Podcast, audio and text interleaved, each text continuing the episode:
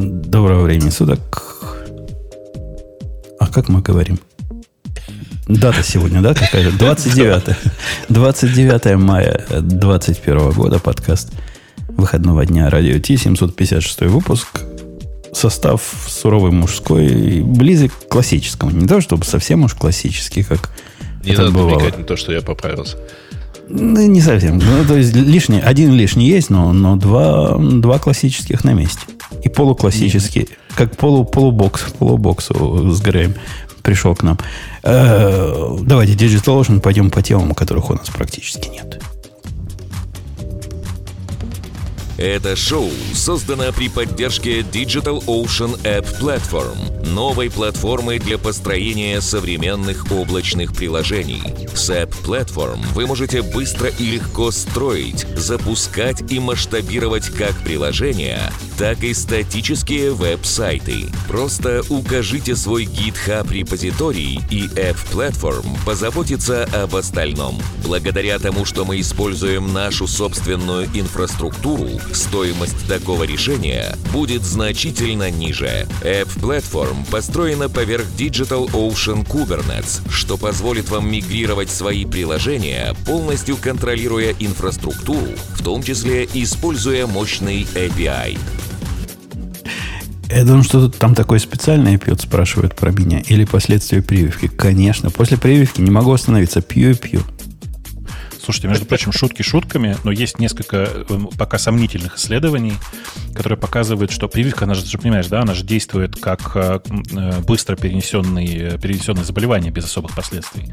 Но есть такие исследования, которые показывают, что есть кратковременное ухудшение, э, ну, типа, э, оперативной памяти, в смысле... той, Когнитивных которая- способностей. Нет, это конкретно памяти. Той, той которая называется оперативной, не в смысле, как у нас э, об- обычный RAM. да, а Кратковременный. Такой, блин, она не кратковременная не совсем. L1, Ну, типа, неважно, ладно, L1, короче, L1 кэш. Типа того, да. Вот, как бы, если переводить на технарский, да, L- L1 кэша. Нач- Начинаются легкие сбои. И вот если вы вспомните, если вы болели, вот реально на выходе из болезни у многих такое, такое ощущение. Тут ничего не поделаешь, но как бы понятно, зато привился. Зато ты теперь поштампованный. Опять же, зато Wi-Fi лучше работает. Ты, кстати, Может, замечал? это Wi-Fi, так сказать, интерференция? Меня вторая И- прививка конкретно накрыла. Вот прямо, знаешь, серьезно. Меня Ну, правда, часть правда, на зна- очень коротко. Такое, Большая часть знакомых страдали от такой же истории. как, Больше будто, как смысле, будто бы сильнейший грипп, который прошел, не знаю, за, за 6 часов. Да, да, да, вот это реально так. Ну, как, типа, большая часть людей говорит за день, но пример, примерно оно, да. А вы, кстати, не замечали про как бы, забавное совпадение это? Что, смотрите, эм, как бы начались проблемы с поставкой транзисторов и кремния, и одновременно начали ставить всем прививки по всему миру. Мгм. То есть ты думаешь, Казалось туда все ушли? Туда весь крем. Ну, конечно, на чипирование все ушло, очевидно ведь. Я думаю, что скорее на нашей клавиатуре все ушло. Не, Что ты, в клавиатурах какие там транзисторы? Ты видел, как эти твои э, дропы разведены? В смысле, альт, альт или там что, что у тебя там? Слушай, по что? размерам вполне подходят, так сказать, на чипы. Ну, в смысле, вот Ну чипироваться. да, я к тому, что они разведены так, так посредственно, что какие там, там, я не удивлюсь, если там не транзисторы, а лампы вообще. Просто очень небольшого размера. Это, кстати, новая тема клавиатуры на лампах. Я пока таких не встречал. О, представляешь? Как Ламповые клавиатуры. Причем, да, и, и лампы стоят, вот у тебя f да, или там типа цифры, а перед ними стоит красивым рядком таким лампы. Ми- минимум три штуки должно быть. Я думаю, 5. А, ну, чтобы одновременно 5 можно было нажимать клавиши. Это же очень важно. Да, я Или помню. 6. Ну, 6 это для игроков, а у нас же клавиатура будет для настоящих пацанов. Может, не игроманы какие, прости господи. Конечно. Конечно. Хотя, Бобук, ты бы, который с подсветкой клавиатуры пользуется, помолчал бы. Ты У меня же близок. клавиатуры просто для красоты, я же на нее не смотрю. Знаешь, я так удивился, тут э, в чате у нас прямо сейчас вот кто-то писал, что подсветка клавиатуры ему нужна для того, чтобы видеть, какой язык включен. Ну, типа, переключаешь язык, и он хобана загорается там красный или зеленый, в зависимости от того, э, какой язык у человека сейчас включен. А так можно в клавиатуре сделать. Ну, почему нет? Если ты считаешь, что изначальное положение, там, типа, у клавиатуры после сброса э, английский, у тебя будет два режима. Не-не-не. Очень просто все. Я бы, я бы это решал слоями. Спе- Специальный слой для русских букв, специальный слой для английских букв. А когда слой переключаешь, действительно можно, можно и, и, и цвет поменять. Ну, ну, конечно, в смысле, просто кнопка, которая переключает слой, одновременно еще выдает э, макро, который переключает э, клави- раскладку клавиатуры в системе. Это очень хорошая фраза про то, что подсветка нужна, чтобы на большом столе найти 60% клавиатуру. Э, так вот, я что хотел сказать-то, что я- для меня это удивительная мысль была про то, что нужна подсветка, чтобы увидеть, какой язык. Э, И Вы же смотрите на экран, когда вводите. Я же про это говорю. видите, какой язык вы Вся вводите? идея механической клавиатуры во многом в том, чтобы не смотреть на клавиатуру. Клавиатура это предмет, конечно, эстетичный, очень приятный, но большую часть времени вы ее ощущаете пальцами больше ничего. У меня подсветка реально это просто очень красивая переливающаяся лампочка. А у меня гиковская приблуда стоит в macOS. Флажочек показывает, русский или не русский. Прям легко понять. Почему Да ты это- приблуда? это в настройках системы же? Ну, я, я шучу. Шутка это шутка юмора в, в стиле Но Грея туда все равно смотришь, э, знаешь, когда не понимаешь, э, что это за буквы выскакивают в том месте, где ты их вводишь. А оно, оно краем глаза, видишь, я тут заметил э, со собой странное. Э, не помню, на какой сайт я заходил, и как только захожу на этот сайт, что-то у меня как в глазу дергает. Ну, Думаю, да что ж за сайт такой? А оказывается, это у меня в момент захода на этот сайт появляется фиговина, которая про иконка про локейшн в menu bar е. Прикинь, маленькая иконочка. И вот она вот так вот захватывается периферийным зрением, как какая-то странная непонятная Ты, помеха. что, Safari разреш- разрешил получать твой location? Ну, в каком-то, в каком-то случае зачем-то это мне надо было для какого-то конкретного сайта, там зачем-то нужен был location. Чего-то оно для меня отслеживает. Может, это было Find My или еще что-нибудь такое. Я, я даже не помню, какой сайт. Но помню, что специально разрешил. Давайте пойдем по праздникам. Поскольку раз налито, так надо выпить. А если есть... Кстати, по поводу выпить. Мне начали приходить сообщения от э, вот этой фирмы, которая мне доставляет алкоголь. э, заказываешь алкоголь в онлайне, за час доставляет, потому что трубы горят. Вы знаете, как это бывает. Они начали меня доставать, говорят, сегодня типа день взятия Бастилии. Не, не хотите ли налить? Мы, мы готовы вам доставить в честь. Я про день взятия Бастилии загнул, там какой-то мексиканский праздник был. Вот, говорят, надо отпраздновать.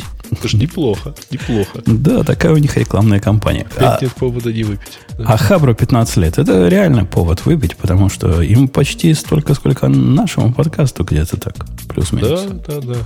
Мы вместе Да, я, начинали. я вчера специально увидел эту тему, вот, э, которую ты предложил, пошел смотреть, нашел, знаете что, Э, шикарный тред, даже несколько про то, как подкасты уходили с Хабра. Помните это вот? С 13 лет В смысле, конечно, конечно. Вот. Слушайте, так давайте расскажем, в чем прикол-то. В смысле, Хабру 15, Хабру пятнашка. По этому поводу у нас есть прекрасная ссылка на пост Бумбурума на, на Хабре а, о том, как, значит, все это было и как все развивалось. И про некоторых он тут пишет. Я буквально вот вижу надпись, она такая классная, там кого-то он... А, про сисадмина пишет. Эм, на Хабре с самого старта, я как только пришел, он сразу сказал, что его не надо фотографировать. Напомню на всякий случай, что когда Бумбурум появился на Хабре, мы оттуда уже практически ушли. Но он А, лет ну да, через... если он пишет про 10 лет, то мы Ну да. а подкасты оттуда свалили где-то году в 2008. То есть там 13, 12-13 лет назад. Я, я, кстати, не, не могу сказать, что слово «ушли» в данном случае какое-то справедливое, потому что как бы ни я, ни Умпутун оттуда никак не уходили, никакие аккаунты не удаляли. Мы просто утащили подкасты оттуда, потому что на самом деле их там, во-первых, не слушали, а во-вторых, в этом не было никакого смысла. Оно, оно как-то поначалу, я даже не помню. Я помню, что мы с тобой э, ну, являлись таким рекламным двигателем Хабра в свое время. И, Ну не, не, ну не мы. Ну, мне кажется, ты Слушай, ну, Есть была большая тусовка айтишников, Да, да, да, да. но- таких алдовых, которые просто туда пришли, и там были все, включая какого-нибудь, э, ну, каких-нибудь э, людей, которые ныне считаются сумасшедшими, типа, типа Ашманова, например. Э, А, который между тоже прочим, а я, я нашел, э, пожалуй, первая моя дискуссия, это 2006 год. Значит, в числе участников Тутубалин, э, Ашманов, э, Илюша и, э, и Кукуц, разумеется. Это же хаба. И это где-то э, конец лета или о- начало осени 2006 года. Прямо такие вежливые люди, друг с другом общаемся. Слово Хабр, вежливые люди, аккуратнее. Хабр, несомненно, был и остается ресурсом, не побоюсь этого слова, уникальным. Уникальным. И не только на русскоязычном сегменте, хотя, насколько... Когда я захожу на его не русскоязычный сегмент, выглядит это ну, пока так себе. И это пока уже продлевает, продлено довольно давно. Мне кажется, у них особых шансов нет на, на другом Слушай, рынке а стать мне дигом кажется, каким-то. так. Ну, в смысле, что вот, ну, пару лет, как я наблюдаю, ну ладно, меньше, полтора, может быть, наверное, я вижу посты с Хабра на э, где-нибудь на Hackers News, еще где-то в Reddit. То есть они периодически случаются, это зря так. Ну, очень редко, очень редко. Он, он не стал таким явлением, как он стал на вот тот самый Хабр.ру, которым... Кстати, вы знаете, если набрать hub, www.haberhaber.ru, вы получите э, page not found или что-то вот в таком роде. Попробуйте. Я пробовал. www. У меня оно Два просто... W. Нет, три, три W. У меня оно просто в закладках еще с тех времен сохранено, и каждый раз открывая А, Хабр, нет, там не 404, там Nginx. там Nginx, да, там стоит. Да, это немножко неаккуратненько. Ну, э, кстати, прикольно, что Nginx без, без HTTP. Ну, э, что значит не, не, неаккуратненько? Ну, как-то оно, что там, бывает. Меня бы, меня бы это мучило. Вот если бы у меня сайт на www.com такой писал, меня бы это мучило. Нет, так а он поэтому на редиректит на... У меня он выдается без э, www. М, Ну, как Он редирект. редиректит на Ты не ку- HTTP хабр-хабр. Ты никуда он не редиректит. Делай, сделай curl на www.habra.ru без HTTPS, и ты увидишь никакого редиректа нигде, никуда. А, Прям, да. да. А, это у меня Home, получается, что-то от, отрезал. Ладно. Отрезал. Несмотря, Отрезал несмотря на, на эту досадную оплошность, дорогой Хабр, мы тебя поздравляем и, и даже где-то в глубине в души, в глубине души любим. Нежно и... Не, это явление. Ну, что там скрывать? Это прямо наше, понимаешь? Это...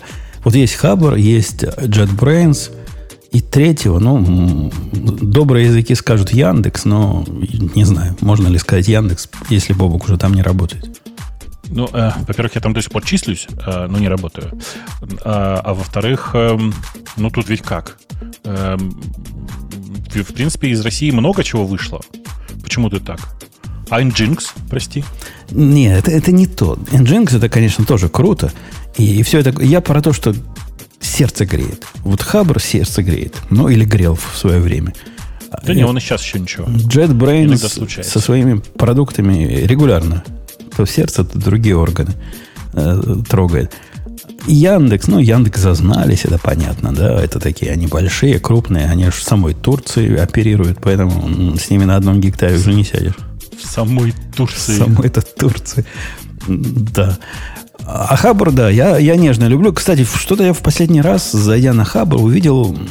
Я не так, чтобы часто захожу, ну, раз в неделю захожу, а тут зашел и, и приятно удивился. Мне показалось, что Хабр, во всяком случае, в эту неделю, когда я заходил, стал торт.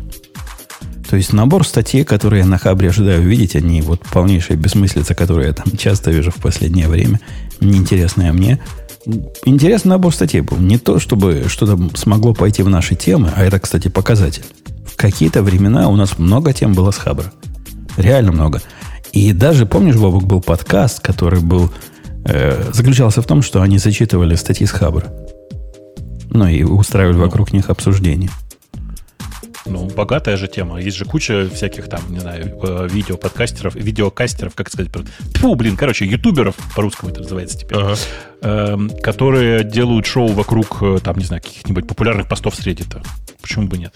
Ну, некоторые просто дублируют э, популярные ролики из других языков. И делают на этом тоже что-то свое. Ну, подкаст тот, по-моему, уже канул. Хабра, Хабракаст, не? По- по- по- Под Хабр. Что-то такое там было. Я хз, товарищ мэр, настолько давно дело было. Но да, Хабр не приносит нам много тем, но тем не менее иногда приносит, и за это ему большое человеческое спасибо. А люди к нему так серьезно относятся. Ты читал вот это обсуждение за 15 лет? Там несколько тем было на Хабре. К люди к ним относятся. Я подозреваю, есть какие-то слушатели, которые к нам так серьезно относятся, как к Хабру. Ну, типа, мы на нем выросли. Без этого нам профессиональная жизнь бы и не пошла. И вот, вот это все. Какая- Может, действительно так. Может, действительно выросли и не пошла бы жизнь. Ну, ладно, про Хабра. Вот если про нас говорить, это ведь, Бобу, какая ответственность? Мы с тобой поколение растим людей. Да забей. Как, как же можно забить, когда ответственность? Тут ляпнешь что-нибудь такое, а потом опаньки, и все поколение похерили. И все, пропали полимеры, понимаешь, на поколение. Надо базар фильтровать, судя по всему. Слушайте, а я пошел посмотреть, наконец, на свой самый первый комментарий на Хабре. Я помню, что какую-то часть из старых совсем удалял, потому что э, не, не помню по какому поводу уже, но какая-то причина была. А, оказалось, что это 8 июля 2006 года. Мне почему-то казалось, что раньше, 7, 7 июля. 7? Нет, ты, наверное, все-таки что-то удалил, потому что, да, ну, да. слушай, ты наверняка, как и я, там где-то с э, вот первых дней, то есть там ну, это, это июнь бы, 2006 Хабр, ну, кстати, есть, просто ну, по вот какой-то причине я там оказался в июле. В- значит, я старое совсем удалил. Да, ну. в стиле Грея скажу, помните ли вы фильм Lost? Потому что, ну, вопрос очевидный. В отличие от Грея, который что-то безумное вспоминает, я сразу такой, на что вы можете сказать, Конечно, да, помню. безумная. Я его не помню, например. Я Вот, не да. Грей, Грей не смотрел, ну это понятно. По тебе видно. Таким не надо смотреть, как ты. Тебе WordPress ставить надо. Так вот, в фильме Lost, помнишь, были такие, Бобок, э, флешбеки? Типа в Ну, прошлое. Хабр для меня источник таких флешбеков постоянный. Время от времени получая сообщение на пост, в котором, значит, вы участвовали. То ли вас упомянули, то ли к вам какой-то ответ прислали. Вчера такой пришел. Пост назывался «Запуск крона в докере». Хоть убей меня, я не помню, что за пост я писал, и как я, что я там мог... Я думаю, что это не ты писал. Писал не я. Ну, и, и- но я там поучаствовал, поучил, по- поучил уму разуму молодежь, но это было в 2014 году. То есть теперь мне приходит такой звоночек из прошлого. Причем звоночек пришел в виде человека, который ответил то ли мне, то ли всем, что спасибо, значит, за это. Я бы без информации, которую вы тут любезно разместили, никогда бы в жизни не смог бы крон правильно в докере запустить. Вот такие, такие звоночки. Оттуда приходит. Какой еще ресурс, где релевантность э, статей, сколько, 7? 14, 7-летней давности, да? До сих пор еще существует. Ну, что ты еще такое вспомнишь? Эм, Я недавно находил свои первые сообщения на лоре. Ну, Оказалось, что вполне себе ничего. ну, лор же не для пользы, лор же для, для другого. Лол для, лул, для лулзов. Для лозов, действительно. А тут для пользы люди, люди пользу находят. Я, я думаю, за это надо выпить. И коллег с Хабра, мы, мы все тут одним делом занимаемся, улучшаем подрастающее поколение. Надо поздравить. Молодцы. Фу, как ты отвратительно сказал. Чуваки из Хабра делают просто лучший ресурс, как бы во многих отношениях, на- отношениях лучший ресурс для общения айтишников в- на русском языке. А, И получается у них неплохо. И удивительно, что это, знаешь, снова стало вот тем же самым повторением, в смысле, что э, на русском языке есть свой собственный поисковик, чего не скажешь про, почти теперь ни про какой язык мира, кроме, кроме английского и китайского. Есть свои собственные социальные сети, э, которые устояли перед мировыми брендами.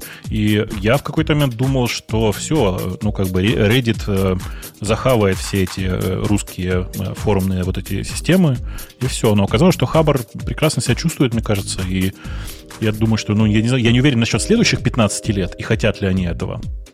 Но думаю, что это не последний юбилей, который мы, в общем, сейчас встречаем. Э, да, да. Я предлагаю нашим слушателям, которым больше... Со скольки у вас можно пить? Ну, там, где ты раньше жил, Бобу, можно Э, с 18? с- да хоть с 8 утра, господи. С, с 18 до Красавец. 8 утра, да. Налить, выпить, и можно даже закусить. А мы пойдем к следующей теме, которую какого-то дикого скандала надела. Я не понимаю, о чем тут, но ты, Бобок, наверняка знаешь про этот френот и, и про всю вот эту всю авантюру. О, ну как, ну в смысле, понятная тема, почему непонятная? Ты же знаешь, что такое френот, да? Ну вдруг ты просто, может, может, не знаешь. Ну, знаешь, что это с, такой. с ARC связано. Да-да-да, да. Это на самом деле самый старый э, из, оп- из, эм, как бы, Открытых IRC. из больших IRC серверов, самый старый из больших IRC серверов, ориентированный на э, open source комьюнити. Э, Там всегда была тусовка людей, в смысле, там всегда были администраторы, которые этим всем, всем занимались, модераторы, администраторы, часть из них была на зарплате, часть была без зарплаты, но всегда этим занимались с, э, с удовольствием, да. Э, В какой-то момент, э, ну, это же была при этом компания, она не очень большая и практически бездоходная, но, тем не менее, как-то она жила. В какой-то момент ее купил чувак, которого зовут Эндрю Ли. Эндрю Ли известен тем, что он делает VPN-сервис, который называется Private Internet Access. Знаешь такой? Да. Подожди, он оригинальный автор или он купил их? Их же Кого? купили кто-то. Ну, Пиа вот это купил кто-то. Я, если честно, не знаю, он их купил или он делал, я уже не очень помню. Потому Э, что... Если я правильно помню, вот давай так, если я правильно помню, то он был изначальным э, автором. И- Я про Пиа, и я им никогда не пользовался, но из того, что я слышал в около интернетских каналах, когда-то они были э, торты, фонтана, а потом их кто-то купил, они стали полнейшие э, мамонт э, гуана. По- Поэтому я не знаю, то ли он виноват в этом, или наоборот, он молодец. Там другая история. Значит, э, есть Пиа, была Пиа, точнее говоря. И Пиа ее продали Кейпу. Помнишь, это Кейп, Кейп Тек это э, такие израильские ребята, короче. Э, и после этого, да, в смысле, с ними, конечно, не надо было ни- ни- никак взаимодействовать, в смысле, с Пиа.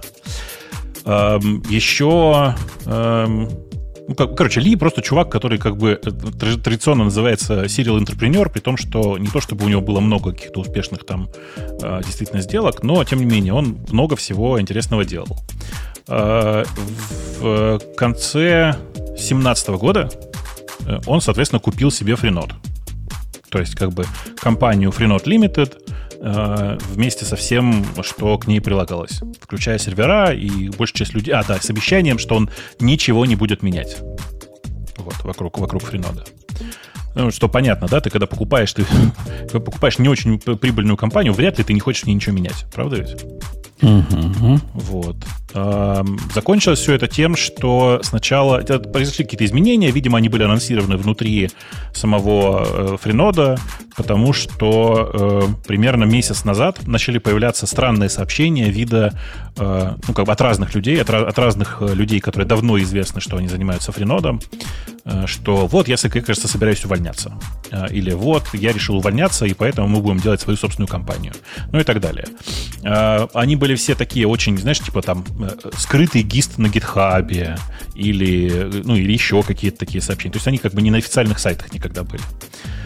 Э, Ну вот, э, и, видимо, там внутри Френода шли какие-то торги, э, потому что они появлялись, исчезали эти сообщения. Но вот неделю назад, наконец, ребята, их там было, человек, не знаю, 15, наверное, может быть, что-то такое. Эм, Торжественно сказали, что все, мы уходим, и ушли с Френода, э, хлопнув дверью, сразу сказав, что будут делать конкурирующую организацию. Конкурирующая организация называется LiberaChat. Э, И это теперь новый, э, самый вкусный для всех э, ERC-сервер. Погоди, ERC то- Network все-таки. Твое повествование как-то пестрит дырами. А от чего они все решили уйти? А мы не знаем, понимаешь? То есть они просто под- по- подорвались и с френот, который наше все последние 785 лет решили пойти на какой-то непонятный либерачат. Мгм. Ну, на самом деле, мне нравится, здесь есть по ссылке э, еще одна новость э, двухнедельной давности примерно. А, Про то, что э, начали происходить изменения, относительно которых команда Freenode так и не получила разъяснений. А дальше, конечно, феерическая фраза. По мнению команды разработчиков, добровольцев, Эндо Ли решил, что владение доменами дает ему право на полное управление самой сетью, нанял отдельный персонал и попытался добиться передачи ему прав по администрированию сети. Я что-то не понял. Он купил домены, он купил компанию. Там компания очень такая фи- фи- фи- эм, Ну, тем не менее. структура. То есть он ну да, что-то вот, да. он вот купил это. Оказывается, это ему не дает никакого права на управление, там, какую-то оптимизацию. Да там же не Нет, про нет. управление даже речь идет. Про модерацию, ребята. Да, и даже не про мод- Там речь идет про редирект, который они сами утверждают, произошел по Это, ошибке. это потом, на самом деле. То есть, вот это вот нынешняя история. Я читаю предыдущее сообщение на эту тему. Там есть ссылка про типа скандал. При этом там какая-то действительно запутанная штука про то, что бывший лидер э, разместила упоминание э, компании Shells, которая предоставляет финансирование на поддержание сети в размере 3000 долларов в месяц. А, а он предложил что-то айф- айформировать, чтобы, так сказать, вот отдельный человек не мог ничего там сильно сделать, сделать децентрализованное управление, но не нужно особо менять. А, И, короче, там какие-то интриги, скандалы, интриги расследования, и они решили, что ну ладно, мы тогда уйдем, да? А они начали там- подумывать об уходе, насколько я понимаю. Даже не ушли еще, да? Вот Да-да, с- это было неделю- больше, чем неделю назад. Две, наверное, примерно. Окей. Вот. Ну вот они ушли, Да не- основали свою сеть. Погоди, они не ушли. Они- есть вот этот Libera чат. Я, Бобу, поправь, если я не прав. И в некоторых э, каналах возникли упоминания о том, что, ну, есть такая штука, может, мы на нее пойдем, может, не пойдем, непонятно. Нет, это, смотри, это произошло неделю назад, когда большая часть из них уже э, неформально сказали, что все, мы уходим, будем делать свою собственную контору. А, и в название Libera Chat, оно до этого утекло в виде вот этих гистов с их прощальными сообщениями, которые они планировали, ну, собственно говоря, опубликовать э, там, типа, вот на, на прошлой неделе. Случайно часть из них выплыла раньше. А, ну, как случайно. Видимо, они кому-то показывали, друзьям, каким-то еще, и оно пошло-поехало, как говорится. А, Что произошло дальше? А, Нынешняя команда Френода, н- новая нанятая команда Френода, видимо, от Эндрю Ли получила э, требование выкинуть все упоминания этого самого Libera чат, чтобы никто туда не переходил из самого, из Не- самих не- каналов. Не так, не там Не, хуже не, было. подожди, там хуже не было. так. Там авторы перехода устроили жесткий редирект на, новый, на новую локацию и заблокировать пользователя автоматически при первом входе на старую локацию. Вот такая, так, такое не ортодоксальное действие они устроили. Не ответ- очень красивая, мягко говоря, да? Да-да, и в ответ на это, по-моему, совершенно справедливо администрация этого френода решила принять меры. Ну, приняли как смогли. Не особо смогли. Э, А приняли они очень простые меры. Они просто запретили упоминание слова «либера» в топике э, и выборочно проверяют все сообщения, содержащие слово «либера» в э, чатах. В заголовках С- канала они говорят. А? Если есть в заголовке канала что-то про Либера, Ну, это и есть топик. а это Топик, есть в смысле- топик, да. Да, Не, ну, они смысле, получается, что они создают новое пространство, в новом пространстве имен э, зеркало канала и туда перенаправляют. Э, Это такая прелестная история, где все хороши. Буквально на всех негде где печать ставить. Просто один идиотизм столкнулся с другим идиотизмом, и получился у них такой большой взрыв. плохо собирать выбитые зубы переломанными руками. Что-то такое.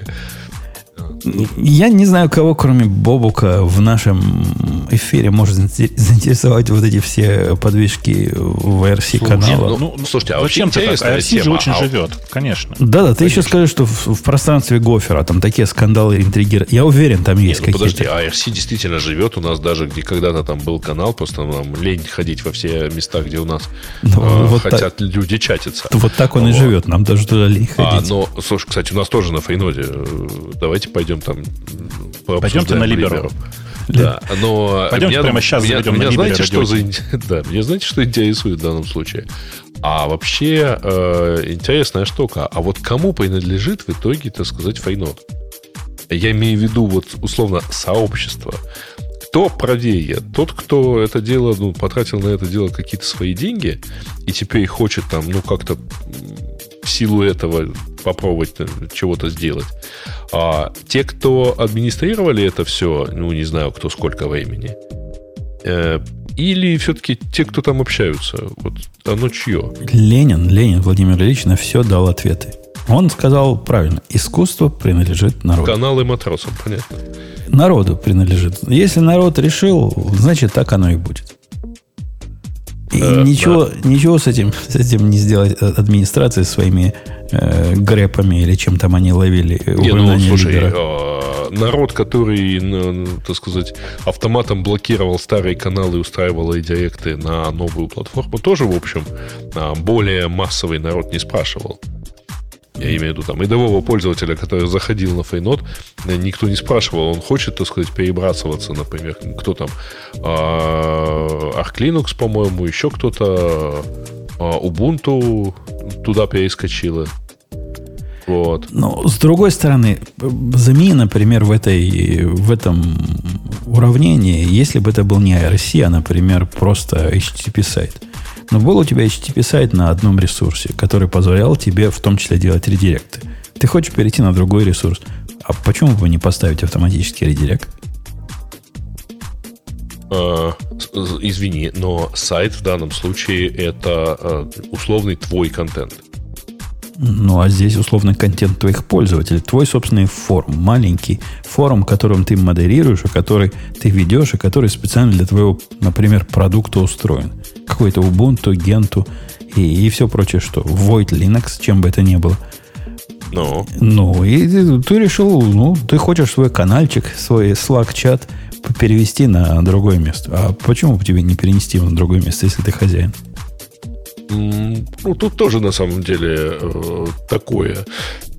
это же все-таки не, э, опять-таки, аналогия это довольно условная, то есть это не просто... э, А почему условно? Тебе не кажется, это то же самое, если бы мы, например, захотели с DigitalOcean переехать на... На что с DigitalOcean можно Извини, мы переехать? DigitalOcean деньги платим. Ну вот если мы захотели с DigitalOcean переехать на AWS и устроили там э, перманентный редирект, это не то же самое было бы?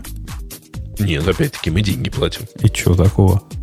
А Ну. эти пользователи привозят, которые там Э, на, и? на ссылки, на ссылки кликают какие-то. На, на какие ссылки? Ну, я не знаю, какие ссылки бывают в IRC, но какие-то ссылки там Никаких бывают. ссылок там не бывает. Там нет никакой монетизации, по-моему, в принципе. Да в том-то и дело. В смысле, что там непонятно вообще, как монетизироваться. Я, кстати, ну, в смысле, пон- по-другому сейчас скажу. Я знаю, как монетизироваться. Это на самом деле несложно. Практика очень простая. Нужно в сервер-табе, ну, в смысле, от со стороны сервера иногда присылать рекламные сообщения. В первую очередь сообщения о работе. Мгм. Ну, Ну да. очевидно совершенно. Целевые. Да. Логично же. Давай, подведя итог, скажем, мы за кого в этой, я бы сказал, безумной истории? Кто-то прав здесь или все дебилы? Ну, э, сложно сказать. Э, в смысле, мне всегда, конечно, симпатичны ребята, которые э, говорят, мы сейчас пойдем и сделаем свой с блэкджеком и шлюхами. Я поэтому испо- слово шлюхи сказал, что да, молодец. А, э, мне, например, Сейчас нравится из таких ребят. Да, мне, мне из таких ребят нравится, например, Рупутун, который взял и сделал свой э, Nginx э, с э, блэкджеком и без Lua, пока, по крайней мере, э, без JavaScript для конфигурирования всего этого хозяйства. В смысле, сделал свой репрокси. Э, И с этой точки зрения мне ребята с LiberaChat тоже очень нравятся. Если еще учесть, что, по-моему, это очень мило, э, они на самом деле принудительно всех э, теперь наконец-то приучают к, ну, к SASL, в смысле, к, ну, к SSL. Понимаешь? Это же очень здорово, что теперь в ERC наконец-то у большинства людей будет SSL. Прикинь? Ну, прогресс дошел и туда, хотя никто не ожидал. Э, Давайте пойдем на следующую тему, которая Грею наверняка понравится. Да, Грей? Это про что? А я не знаю про что. Я так сказал, думал, А, подхватишь. а я вот тут принес одну тему про какой-то супер неоптимизированный как компайль, компилятор. Я, я удивился, что ты такую тему принес. А, А, Меня что-то вот зацепило. ну, А, расскажи. Сделал ее текущей. Э, Это вот сейчас на днях буквально выкатили 91-ю версию Хрома, и в ней команда разработчиков э, V8, она там э, это, собственно, а, движок JavaScript, э, выкатила целую серию постов, потому что они написали в блоге Хрома, Хромиума и в своем отдельном блоге более подробную статью, на которую, собственно, и дана ссылка, про то, что они на целых 23% теперь, там какие-то, причем в Chromium писал продукт менеджер и там какие-то жуткие числа, типа каждый день Chrome выполняет 90 лет JavaScript, Ну, как вот примерно в таком духе. А теперь мы экономим там сколько-то лет э, каждый день всем пользователям Chrome. А, но, э, да, вот они пишут, что на 23% ускоряется выполнение JavaScript, и достигнуто это тем, что они в цепочку э, включили между э, интерпретатором JavaScript, который его разбирает и готовит байткод, и компилятором, который называется TurboFan, там, который супер оптимизирует это в- по- при трансляции его в машинный код, они включили Spark Plug. Это не оптимизирующий компилятор, который срабатывает в итоге быстрее за счет, видимо, тех операций, как я понял, когда у тебя там условные начальные и конечные операции занимают больше времени, чем тот выигрыш, который ты получаешь за счет жуткой оптимизации машинного кода. Ну, это как, типа, знаешь, если ты э, там, сжимаешь по максимуму э, какой-нибудь там, ну, все ассеты на, на странице и экономишь э, за счет этого аж там 10 миллисекунд по передаче по гигабитному каналу, а при этом тратишь на это жуткое сжатие 50 миллисекунд. Я, я Бобок, не могу держаться спросить из любимого нашего фильма, что это пельмень гундосит? Ты, ты вообще что-нибудь понял, о, о чем Да, речь? пока нет. Но я и новость не читал, давайте честно скажу. Ну вот нет, чтобы почитать новость. Короче, вот за счет того, что они в некоторых случаях, в большом количестве случаев, компилируют э, быстро а, за один проход и вообще, ну, из байткодов машинный код, и вообще, так сказать, не оптимизируют никак практически, а получается быстрее. Э, общее исполнение JavaScript, особенно вот, видимо, на мелких каких-то операциях. Э, Все равно не понял, с чего, с чего она вдруг стала быстрее, но допустим. В смысле, если Google говорит, ему виднее, как известно. Ну, не знаю, не знаю. Ну. Ну, и почему это должно интересовать э, не Google? Потому что ты же пользуешься иногда хотя бы. Чем? Я вот пользуюсь. Чем JavaScript? Никогда. Никак, ни за что. JavaScript, я вижу JavaScript, я сразу говорю нет. Вот нет. И руку так выставляю. Подожди, подожди. Ты на сайт заходишь какой-нибудь Никогда. с JavaScript? Никогда. Да ладно. Да никогда на такие сайты не захожу. Всегда на сайты исключительно без JavaScript. Если сайт не статически сгенерирован, то я ему говорю нет. И ты, Бобук, тоже так говоришь же, правильно? Нет, ну конечно, я же русский, я всегда Конечно, говорю нет. мы нет всегда говорим таким сайтам. И, серьезно говоря, в как это такая бес, не то что бессмысленно, но сложно понимаемая в контексте, если ты ее не читал статья. Я гляжу на нее, тут диаграммы, картинки, какие-то какие условные переходы. Как сложно-то все, а? Вот Грей, ты скажи главное, стало, хор... стало хорошо в результате или, или как а было? Я не знаю на самом деле. Ну, по все... Они утверждают, что теперь стало быстрее. А я вполне себе могу представить ситуации, когда действительно становится быстрее, потому что, ну, типа, быстрее отдать неоптимизированное что-то, чем возиться с оптимизацией. А, знаю, ну, в общем, даже в жизни такое бывает, без, не учитывая э, программирование. Вот. Поэтому, в принципе, это что, вполне понятная более-менее история. Насколько быстрее стал сам храм, сложно сказать. Он все равно, скотина, у меня заставляет взаевывать вентилятор периодически, поэтому, ну вот, не знаю. Пишут, что ты мощно задвинул в нашем чатике. Я согласен. Внушаю, да? чатике, да. Мощно задвинул. Какие-то оптимизирующие компиляторы, что-то там. JavaScript, компиляторы в одном предложении. Я, я потерял смысл, э, суть всего этого. Давай, Бобок, о чем-нибудь, о чем мы можем поговорить. Нет, Например... Подождите. А у нас на самом деле сегодня еще одна небольшая реклама есть. Окей, заводи. А, я уже не... Говоришь, ничего, если я прочитаю? Потому Ты же знаешь, я только за. если тебе меньше задач, да? А в действительности это от наших старых знакомых э, компании Vim, которые э, всех приглашают на как, как? онлайн... Vim? VIM, которая? Нет, которая VEEAM. Вот это вот те самые, которые бы платформа для резервного копирования. Э, с ее помощью можно управлять данными в, облаками, в облаке, обеспечить защиту данных. Их флагманский продукт это Vim Backup and Applications. Бобука ведь каждый раз корежит, когда ты Vim говоришь. Он же из а, Emacs. Слушай, как, как это прочитать? А, я понял, да. Ну, извините, значит, они, но... Они, они, нет, нет, они просто называются VM. VM. Слушай, честно, в следующий раз я спрошу... Они просто тоже любят Emacs. Нет, ребят, они тоже любят Emacs, я уверен прям. И над VM издеваются таким тонким Конечно. образом. VM, вот это вот. VM Backup and Replication. На самом деле, чуваки сделали довольно некислый продукт, который позволяет бэкапить, в первую очередь, самые э, гипервизоры всякие. Угу. А, ну, Но типа, на самом деле тема да. касается э, не, даже не столько их продукта, э, сколько кон- онлайн-конференции, которую они проводят с 16 числа, 16 июня. Она бесплатная, проходит на русском языке. Э, ну, там, разумеется, требуется регистрация, извините, хотя бы так. Э, и большинство тем у них будет, в основном, конечно, про их продукт. Э, VM Availability Suite 11 версии. А, и в том числе с достаточно такими э, злободневными горячими рекомендациями. Например, одна из тем. Защита и восстановление систем после атак программ вымогателей. В том числе хранение бэкапов в неизменяемых Linux репозиториях в э, э, AWS. А, или нативный бэкап Kubernetes, например, тот, который создан с помощью нашего генерального спонсора, а, с помощью продукта Kasten K10 от этого самого Veeam. Я кидаю ссылку в чатике, а, в чатик.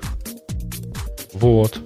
Так что приходите, должно, по идее, быть интересно. Ты сейчас так смешно сказал у, у, у чатик, что я всерьез даже задумался, что, наверное, есть еще я чатик, да? А, нам в чатике, а, кстати, нет, есть еще, должен еще быть Б-чатик, а если и У-чатик. В чатике совершенно шедеврально э, Расти пишет, а я бы послушал, как бы читать рекламу Vim. Ну, Vim, который mm. правильный Vim. Не, не Заносите деньги, легко. Ну, много. Ты, ты будешь его наверняка сравнивать с Emacs и будешь показывать сильные стороны по сравнению с этим вашим поганым Emacs. Я даже какую-нибудь музыкальную подложку подложу из э, любой какого-нибудь любимого порнофильма. Окей, окей. Ну, это же красиво должно быть. Слушайте, у меня к вам, э, раз уж у нас э, как, как раз мы не вкатились ни в какую тему, у меня к вам несколько странных вопросов. Вот как вы думаете, вот, э, ну как бы вот есть YouTube, да? На нем можно бесплатно выложить видео. Оно, кстати, кстати, с недавних пор будут туда рекламу втыкать, вы же знаете, да? А не, оно а. всегда там бы втыкало. Оно будет втыкать всем, даже тем, кто не подходит под программу монетизации. Я про это и говорю. В смысле, что даже угу. если вы как бы не попадаете в монетизацию, э, вы просто за это ничего ведь денег не получите, а они получат, потому что рекламу открутят. А, но э, прикол-то ведь в том, что альтернативы-то нет. Вы понимаете? Ну, то есть раньше же был этот самый Vimeo, помните, да? Ну, он и сейчас есть, но его нет. Ну да, как альтернативы. Ну, просто он платный. Понимаешь? Что, он совсем платный стал? Ну, в смысле, что у него какие-то конские ограничения, типа, э, если а. я правильно помню, у него 5 гигабайт в месяц за э, бесплатный тариф, что ли, как-то так. Блин, я пойду mm-hmm. посмотрю даже, мне прямо интересно. Я сейчас стоит. тоже сейчас зашел посмотреть. А, нет, 200, 5 гигабайт в неделю. Ты можешь это платный, это первый а, нет, платный это тариф. Платный. Это Вау. платный тариф. Бесплатный тариф э, это типа, если я правильно помню, до 5 гигабайт в месяц. Что-то такое у них там было, короче. Какая-то такая история. Вот. А, загрузок. Это про загрузки, да. Не про одну. Я про... вообще не вижу бесплатного. Ну, а вот есть, есть. Подожди, есть Vimeo Basic, и этот Basic... А, это Perfect for Windows, uh, but not who might not be uploaded Про, Простите, а какой был ну. вопрос? Ты вопрос задал? Да, у меня вопрос вот какой. А что, какие варианты-то? Ну, смотрите, есть YouTube, который всем теперь говорит, ну что, смотрите, вы без вариантов все равно будете заливаться, заливаться к нам, поэтому пофигу, мы всем будем рекламу втыкать. А, а, ну... А, ну, а, типа, единственная альтернатива, которая раньше была, это был Vimeo. Он долгое время был э, как бы вот с таким тарифом про, про то, что 5 гигабайт в месяц бесплатно, но 5 гигабайт в месяц 3 года, это 5 лет назад, и сейчас это разные 5 гигабайтов, понимаете? Сейчас 5 гигабайт, Немножко, это да. я 10 минут прошелся по улице. Ну, это, с... слушай, извини, зачем ты... Да, я понимаю, что ты хочешь обязательно в 8К Нет, это зачем? 4 на свой новый Android. У меня не, не новый, к сожалению. Ну, ну ты понял. А вот, ну. заплатить? Да-да-да, в смысле, что на самом деле единственный вариант звучит вот как. Заплатить. Э, Причем заплатить, на самом деле, немало, не, не мало, если честно. В смысле, что ты э, в случае с Vimeo, э, чтобы нормально загружать, должен хорошо заплатить. И я, в принципе, это понимаю. Но получается, что в реальности видеохостинг — это единственная штука, которая сейчас на самом-то деле существует только в платном режиме. Причем в одном платном режиме, фактически. Ну да. А какая, ты не кстати, заплатить YouTube. Какая вам цена кажется справедливой вот за, за это, за все? Вот тебе Бог. его знает. Я, у, меня, у меня есть ответ. 10 ну. долларов в месяц, мне кажется, справедливой ценой. А, слушай, это, это зависит, потому что если ты это делаешь регулярно, то, конечно, ну, это одно. А если ты это делаешь, условно говоря, вот, вот сейчас надо, а потом не надо... Ну, тогда тебе и 5 то... гигабайт, может, хватит, если сейчас надо, а потом не надо. А если мне вдруг потом понадобится сам 6 гигабайт? Микроплатежи, биткоины, все вот это. Короче, на самом деле, э, мне кажется, что сейчас единственный нормальный способ э, для, э, как бы для видео выглядит еще смешнее. Это тупо положить видео на S3. Вот по-честному, если. Ну, вообще, это стрёмный такой способ. Это как раз тот способ, когда ты утром просыпаешься и говоришь, ой, Amazon, верните мне обратно 2000 долларов. Ну, лимиты же есть. Что ты? Ну, а ты, вы видели, как они работают, эти лимиты? Лимиты не, ну, они не реактивные, они такие постфактум лимиты, которые ну, сработать могут, да, да, познаватенько могут сработать. Ну, положи куда-нибудь в то, в то место, где лимиты работают нормально. Ну, если ты перед этим местом, перед S3 поставишь нечто свое, которое считает трафик и обрезает э, загрузки, я с тобой соглашусь. Ну, как свое, в смысле, Cloudflare какой-нибудь ты имеешь в виду? Ну, я не знаю, я бы, я бы свой процесс написал. Ну, в смысле, сейчас есть куча CDN для видео, которые умеют нормально отдельно тарифицировать это все хозяйство. То есть, на самом деле, э, как бы оно не бесплатное всегда, но, но в, в реальности я боюсь, что окажется, что это самый дешевый способ.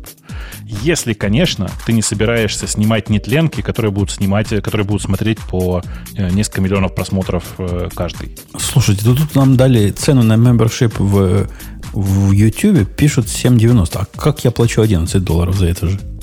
Это что, специальная цена для Умпутуна, что ли? Нет, это может быть... Подожди, нет, у меня Ты же видишь, 7.19 в месяц. А, у ребят, скорее всего, просто, ну, или российский аккаунт, или какой-то такой. Ну, то есть там, долларов там, там не пишут на российском аккаунте. Я, я зуб даю, я плачу 11 долларов в месяц, у меня не family аккаунт. И у меня YouTube премиум. Я плачу, кажется, меньше, но у меня family аккаунт при этом. Непонятно. Так что, Жень, я думаю, что, я, думаю, что, я думаю, что все очень просто. А, и 99 евро. Посмотрели на тебя, Ой, а ты как бы чувак, который живет в Америке и переехал туда из Израиля. Ну, конечно, с тебя надо взять 10. С, с этих таки надо взять 11, не 10, 11. Э, ну ладно, ну ладно. Давайте пойдем на следующую тему, которую... Бобу... Жень, я понял. Знаешь, почему 11? Ну? Ну, потому что в Израиле же война. Ага, ну да, таки надо на нее собирать. Джейсон а Лоджик... Вы что хотите, чтобы было как в Украине? Джейсон Лоджик Бобук принес даже в наш каналчик э, на, на Телеграме, который... Ну, тебе понравилось, скажи? Daily Geek, Daily Geek News, так он называется у нас да. каналчик. Так и называется. А Бобук там в этом каналчике не может разобраться, где пишут комментарии, а где пишут нет, сообщения. Нет, Жень, это нет? на самом деле это очень смешной глюк. Эм, дело не в этом. Дело в том, что э, если я беру каналчик, у меня просто, видимо, это, видимо, глюк конкретно нынешнего десктоп-клиента. Э, потому что если я открываю каналчик и нажимаю на нем на кнопочку комментариев, понимаешь, okay, да? Ну, да. то вместо того, чтобы открыть окошко с комментариями, эта дура продолжает открывать э, э, сам канал. А я же не глядя, у меня же как моторная память, нажал, быстренько отправил, ну такой, ой, что а, это было? А у меня открывает дискашн, если я нажимаю. Я вот тебе говорю, в смысле, есть такой глюк, э, и он как бы уже известен, его вроде как уже даже фиксят. Ага. Вот. Но выглядит это действительно довольно, довольно, довольно ну, как бы это сказать, странно. Ну, результат выглядит прикольно. Как будто бы у канала раздвоение личности, и сам канал с собой спорит. Разно, разными сообщениями. Но, тем не менее, приходите. У нас там прикольно. Идея нашего канала, но я не знаю, как с твоей стороны, Бобук, а с моей, все, что я мог бы занести в свои внутренние закладки на, на тему, выглядит полезно. Пока не знаю, что с этим делать, но явно этому есть какое-то применение где-то в обозримом будущем. Вот сюда Слушайте, кидать. Ну, ну, давай как бы посмотрим. Да, я также сейчас использую, потому что, ну, в смысле, не то, что прямо так. Я туда пишу в основном штуки, которые эм, как бы очевидно могут быть полезны другим. Вот как ты, например, сегодня зачем-то принес э, MontyDB туда. Э, для тех, кто не знает, и для тех, кто не видел, MontyDB совершенно отличная штука. Это чуваки взяли и непонятно зачем реализовали практически клон э, MongoDB в качестве библиотеки на питоне. Это не сервер, а как бы библиотека на питоне. Причем, э, Женя, ты, мне кажется, этого не увидел, э, потому что, как обычно, пролистал. Но чуваки еще и не просто так, они умеют в памяти это делать, в смысле работать с э, реквестами как бы в стиле MongoDB в памяти, а могут их складывать в SQLite или в LMDB. Видел. Почему же не видел? Видел. видел. А ты знаешь, какой LMDB? Ну, это, наверное, то же самое, что RocketDB примерно, не? Ну, только на плюсах написанное и довольно давно. А RocketDB, по-твоему, на чем написано? Или RockDB? Ну, вот это фейсбуковский. на Go. Да, да ладно, он на Go переписан. Он, ну, он такой сишный. К, такой, кошерный, да точно тебе говорю. RocksDB, RocksDB. Мне казалось, что он на Go. Да, тут Facebook. Какие там, какие там горки? Ты что? CMake, тебе точно ты прав, слушай. Вот я лошара. Ну, короче, э, вот история с LMDB такая же. На самом деле, они и тот, и другой много унаследовали от LevelDB когда-то. Вот. Э, и, ну, это довольно прикольная совершенно такая штука. LMDB. Я несколько раз ей пользовался. Ну, мое ощущение, давай, раз мы про него говорим, давай. я добавлю его в тему. Мое ощущение от этого MontyDB, я, собственно, почему его добавил? Потому что э, не так давно столкнулся с необходимостью тестировать MongoDB процессы, то есть процессы, которые к MongoDB обращаются, причем делают довольно сложные такие запросы – в environment, где принципиально нельзя поднять MongoDB контейнер и вообще поднять MongoDB для теста, это такой геморрой, что ну, просто я не тестировал, признаюсь честно. И есть и для Go такие ответы. Но вот если появился такой ответ и для, э, для питона, почему бы не поделиться народным населением? Кроме этого, вроде как его незачем пользовать. Ну, как э, слой над э, key value, ну, это как-то странно, наверное. Он вряд ли производительный, вряд ли production ready. Слушай, он достаточно производительный, в смысле, что я его тестировал уже там э, с месяц, наверное, назад когда он только, только, только вышел и везде засветился. А, и он достаточно производительный. Знаешь, как бы, ну, в смысле, если ты его строишь над SQLite или на LMDB, он прям работает, и работает вполне себе для какой-то простенькой там системы, а при этом ты понимаешь, да, вся прелесть в том, что не надо сервер поднимать. Ну, я понимаю. Тут а, Евгений пишет, тезка, ну, тезка, ну что ж ты наше общее имя позоришь? На Go это BallDB. Ну, где BallDB, а где MontyDB? Это Эм, Вообще ну, разные истории. Да, Вообще разные истории. Да. Прелесть, прелесть MontyDB, ребят, в том, что он по запросам э, один в один Mongo. Они просто копируют, э, ну, как бы они делают свою реализацию запросов для Mongo. И все это поверх SQLite. В смысле, в этом есть довольно забавная э, и довольно приятная идея сама по себе. Мне, мне есть, типа... для Монги недавно понадобилось сделать странное. То есть есть у меня такая таблица в Монге, которая называется мастер, и в которой есть такой специальный индекс, называется stock чего-то там. И вот эти stock у нас по какой-то исторической... Пенни, пенни, ну, знаешь, пенни, как у мальчиков. Пинкшитс. Да, вот эти.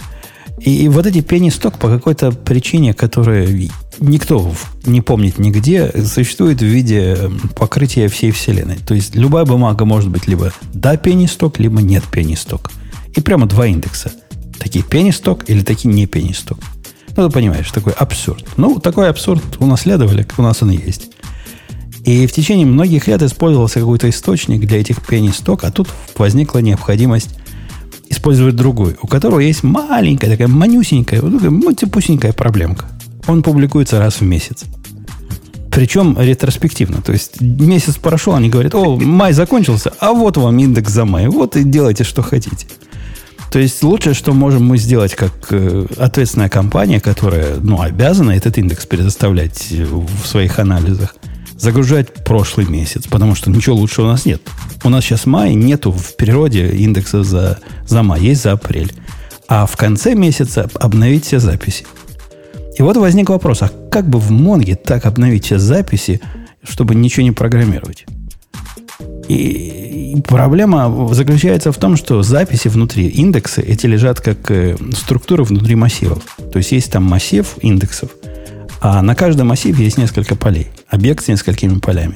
И вот задача в том, написать надо такой хитрый запрос, который сможет обновить конкретный элемент этого массива – при этом понимать, что обновлять нужно только то, что из файла пришло, из их дурацкого CSV.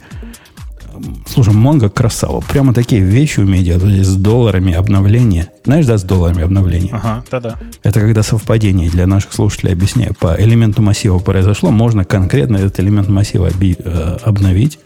Я раньше такие вещи не приходилось мне делать.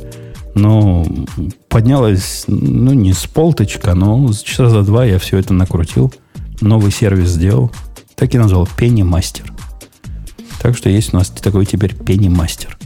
Ну, видишь, ты же, ты же не можешь то же самое сделать э, с MontyDB, потому что у тебя там наверняка агрегации, да, вот это все. Нет? У меня это все без агрегации можно. Я не уверен, э, такой хитрый апдейт по, э, по массивам и структурам внутри массива умеет делать Монти, но я бы надеялся, что умеет. А надо попробовать. Они вообще молодцы. Они, э, но там, давай так, на глаз, на глаз, я уточню сейчас. Мне кажется, что они поддерживают реально, ну, типа процентов 80, наверное, от текущей реализации, там прямо аж до 4.2, ты знаешь, да, что они э, до Mongo 4.2 поддерживают. Да-да, я когда хвалил, особенно на фоне 3.6, который не по своей вине в документ DB, ну, надо признать, не по их вине. Да, да, да, да, конечно. А тут они даже обещают 4.4 вот буквально на, в следующем релизе. Uh, так вот, uh, это удивительное дело, но они поддерживают почти всю спецификацию и поддерживают ее хорошо. Uh, как бы местами с точностью до ошибок даже было, я помню.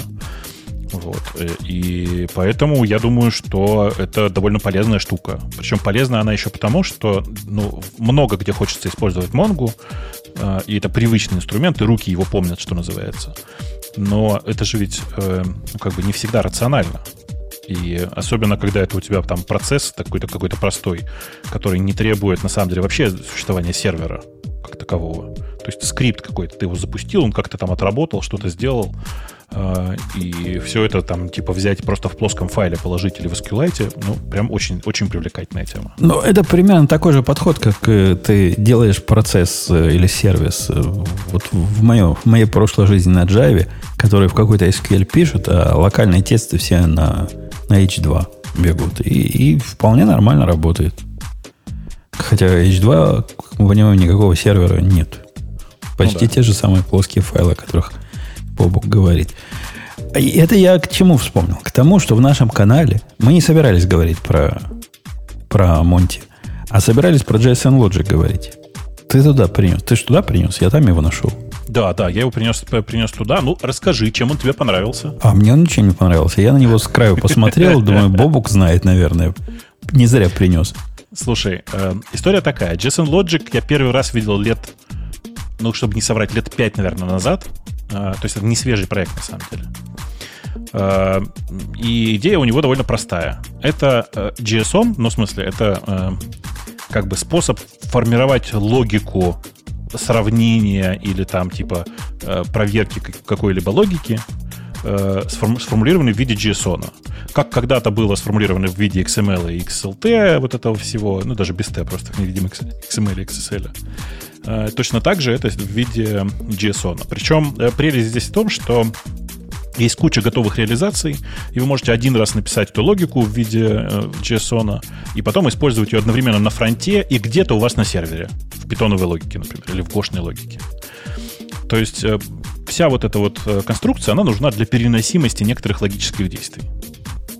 Э, мне, мне показалось, что это довольно прикольная сама по себе конструкция. Я давно про нее что-то, ну, в смысле, давно про нее читал и там пару раз на нее смотрел, но, если честно, никогда толком не пользовался. А тут что-то вдруг оно где-то всплыло опять, я подумал, ой, классно, надо попробовать.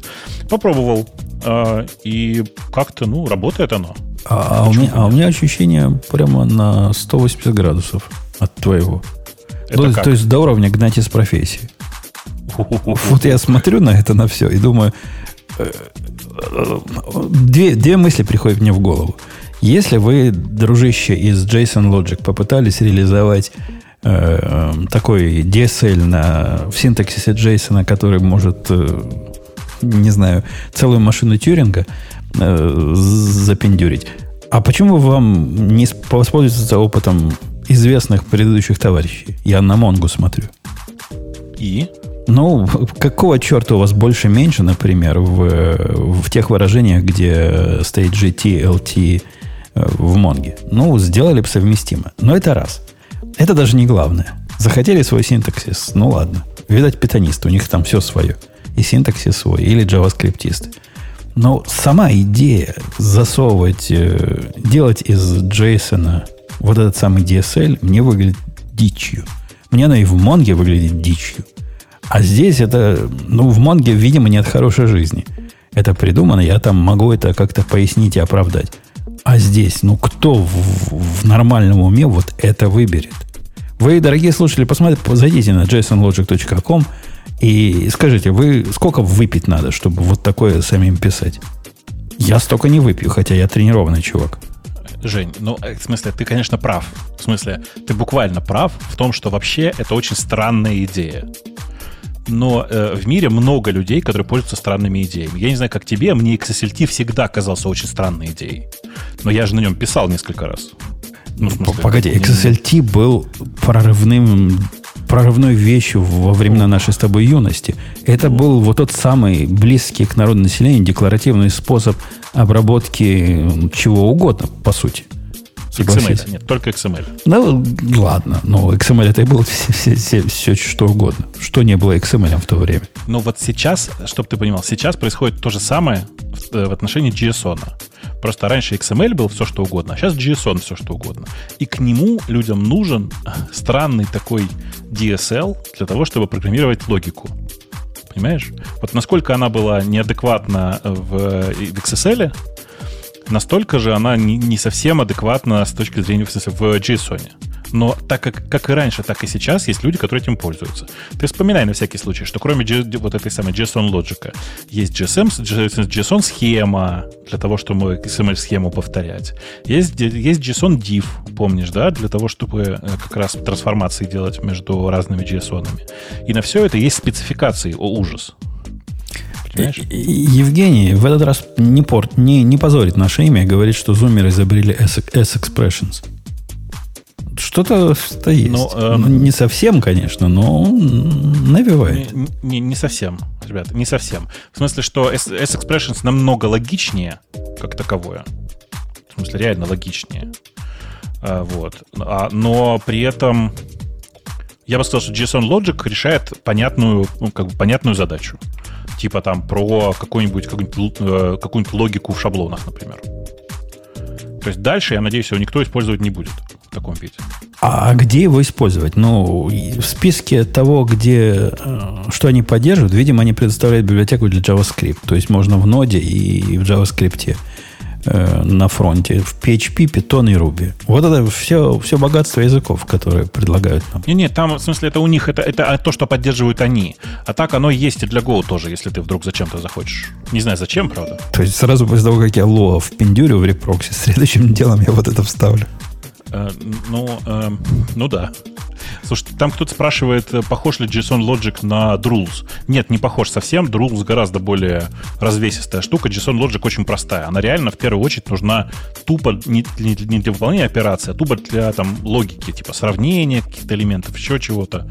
То есть все остальное на ней делать прям совсем тяжело. Отвечая на вопрос э, из чата, Aggregation Framework в Монге разве не чудовищен? Ну да, конечно. Конечно, чудовищен. Но, но это то чудовище, с которым мы уже свыклись. Мы уже давно с ним живем рядом, бок о бок, и, и да, и вызывается Мы уже принюхались. Да. оно для нас уже не пахнет просто. А, а тут вот это, это ведь новый проект относительно, судя по всему, да, Бобок? Джейсон Ну, ему сколько? Лет шесть, наверное. Ну, по сравнению с Монго вообще свежак. Молодежь. Да. Так что... Ну, видно, что они на самом деле на Монгу-то смотрели. Просто по какой-то причине решили не делать ее 100% совместимой. Но в целом они, конечно, смотрели на нее, это заметно. Там, наверное, какой-то чувак говорит, я не помню, там, то ли GT ставить, то ли LT, то ли LTE, то ли GT. Поставлю больше, меньше, больше равно, меньше равно. Ну, я думаю, такая мотивация примерно была. Подойди к этому с другой стороны, а почему нет-то? Тут вот больше вопрос к Монге, почему они не использовали просто эти самые Просто а, потому что в некоторых, в некоторых местах вот эти долларовые выражения у них можно без кавычек вставлять. Будет extended JSON, и вот это все у них ну, как-то как так. Как обычно, короче. Вместо того, чтобы тупо JSON пользоваться, придумали себе эм, непонятное что-то. Ну да. Вы, вы, кстати, дорогие слушатели, по, покопайте, как э, JSON, собственно, расширен в Монге. Там любопытные и неожиданные вещи могут э, попасться да. на глаза. Слушай, я, а знаешь, что, я забыл сказать про Монти Дебита? Про, про то, что чуваки крутые, и мне кажется, ты оценишь. Э, простите, что мы опять возвращаемся к этой теме. У чуваков из MontyDB есть набор тулзов, который поставляется вместе с MontyDB. И среди них есть MontyDump. И знаешь, в чем прикол? Формат MontyDump совместим с MongoRestore. Ну, молодцы. Ну, согласись, правильная же идея, да? Ну, да, ну... А разве как-то не так люди делают? Ну, видишь, когда ты делаешь свою собственную базу данных, да еще и умеющую хранить данные в, ну, в плоских файлах, например, своего, своего собственного формата, то как-то делать дамп, который будет точно совместим с рестором от другой базы, это все-таки такие приседания. Я тебе расскажу, почему эти люди делают, потому что я сам такое делал. У меня была задача сделать бэкап э, данных заказчика, причем очень часто. И Mongo дампом его делать совершенно невозможно. Он такой ситуационный, должен быть умный. Задача, если сделать бэкап, то значит сделать и restore, правильно? А поскольку мы все ленивые, я хотел только половину этой задачи сделать. Исключительно бэкап сделать, а restore пусть сам работает. Ну, потому и сделал в формате mongodump. Понятно, нет, но у них написан и Mongo Dump, и Mongo Restore. Просто они специально сделали э, так, что Monty Dump восстанавливается и Monty Restore, и Mongo Restore. Хм.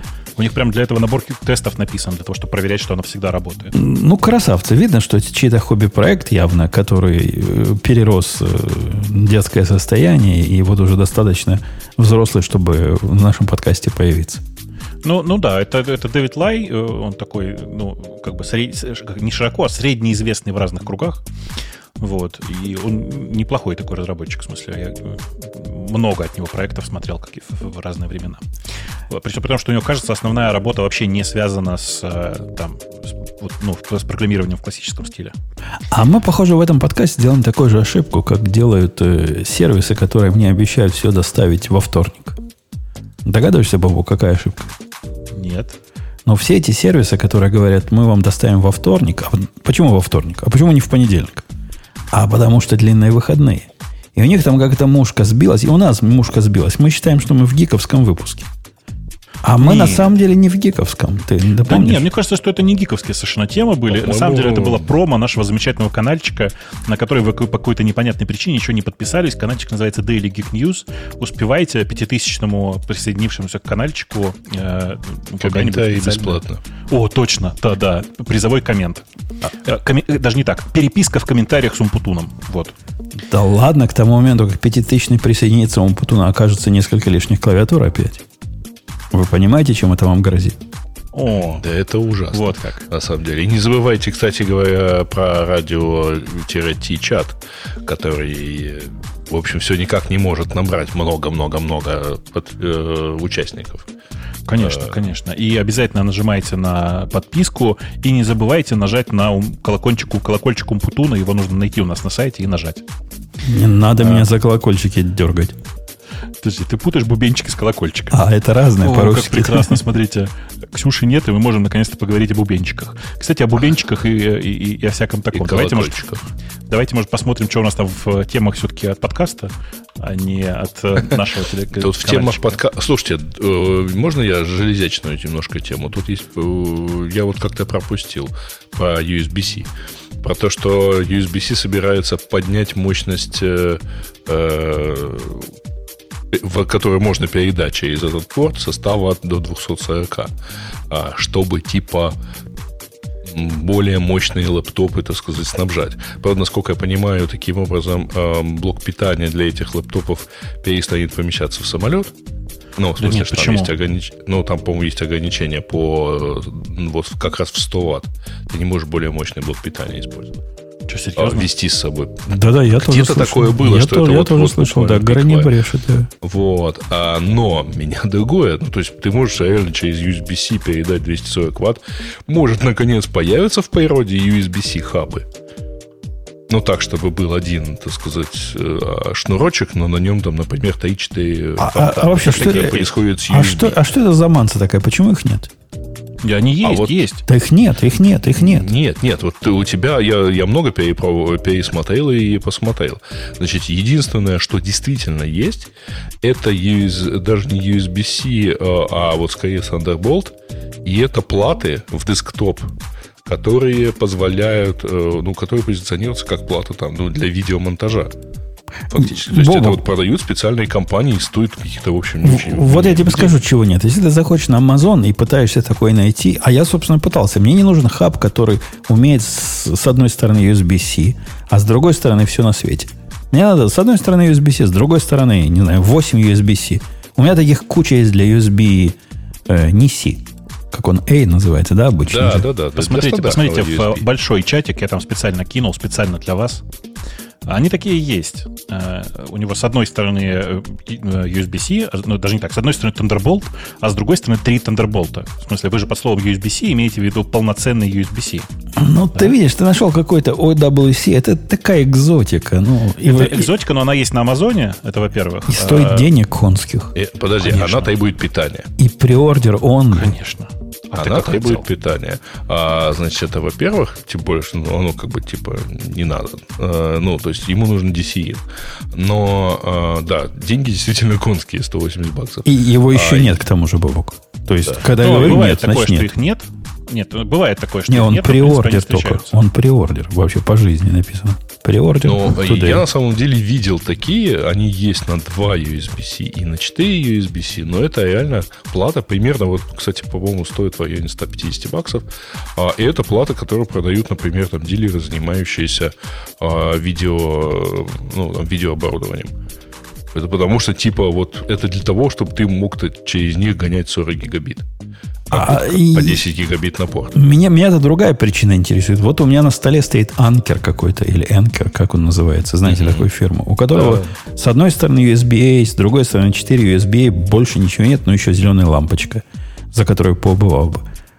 Есть, Бобу, какая-то причина, почему таких USB-C не делают? В чем ну, дело? делают, еще раз. Вот я тебе дал ссылку уже да, прям на Amazon ты, супер дешевого. Ты вот, мне дал ссылку на, на... Следующую посмотри ссылку. Хорошо, сейчас пойду на ссылку следующую и смотреть, что ты мне показываешь. Mm, интересно, я такого четырех, не видел еще. Четырехдырочный USB-C. Ну, Бобу как-то нашел. Идти. Бобу как-то умеет найти. Да. Ладно. Хотя Там... они сами пишут, что четырех, а на картинке Знаешь, почему четырех? Потому что пятый рассчитан под то, что ты туда будешь втыкать питание. А, а его тоже отдельно питать надо. Не-не, питание, в смысле, это ты туда втыкаешь, ну, ты можешь его не, не использовать, но типа это тот разъем, через который 100% будет проходить все питание в твой ноутбук. Окей, окей, okay, питание. Ну ладно. Да, имеет смысл. То есть, если ты хочешь через него в другую сторону гонять питание.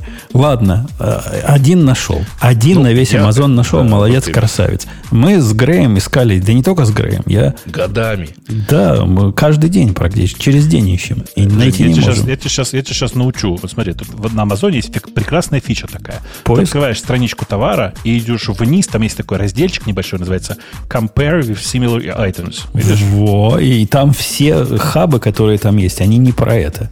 Они как раз про те самые хабы, которые делают да нет, все на свете. Странно, у меня там три еще, которые тоже USB-C орды. Да, тут есть э, несколько, которые...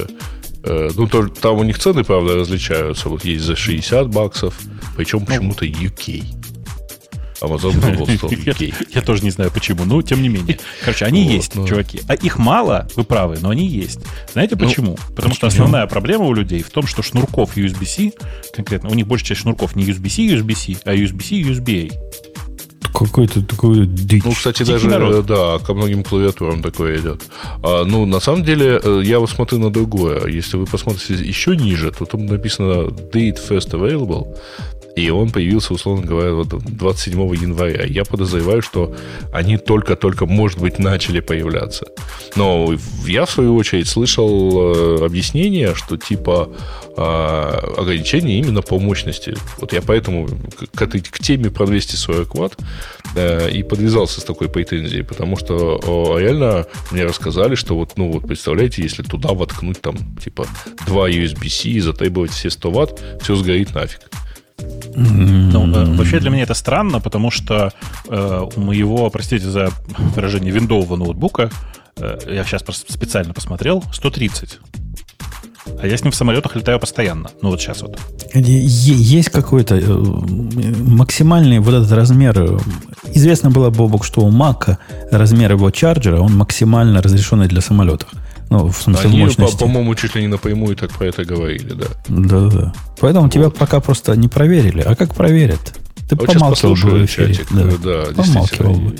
Все. По поводу Грейс горит к чертовой матери, да ничего она не горит. Я пытался таким образом подключить через USB-C хаб э, гугловский, как он называется, Chrome TV, вот этот продвинутый, который. Он по USB-C пытается, питается. И этой заразе надо прямо ватов дофига. Я не знаю сколько. Ну, много.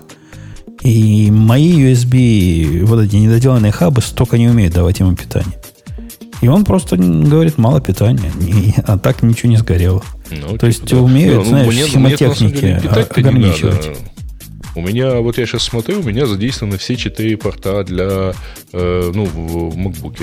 Но это условно там, это Ethernet адаптер, это карта-ридер, э, микрофон, ну, там, дополнительный, и, э, и собственно, все. А, и, э, и монитор.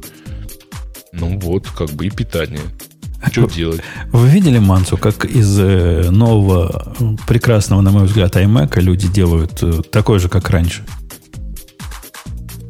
Нет. Ну, шкурка такая есть. Есть такая шкурка на морду iMac, которая выглядит точно так же, как... С... А, с яблоком.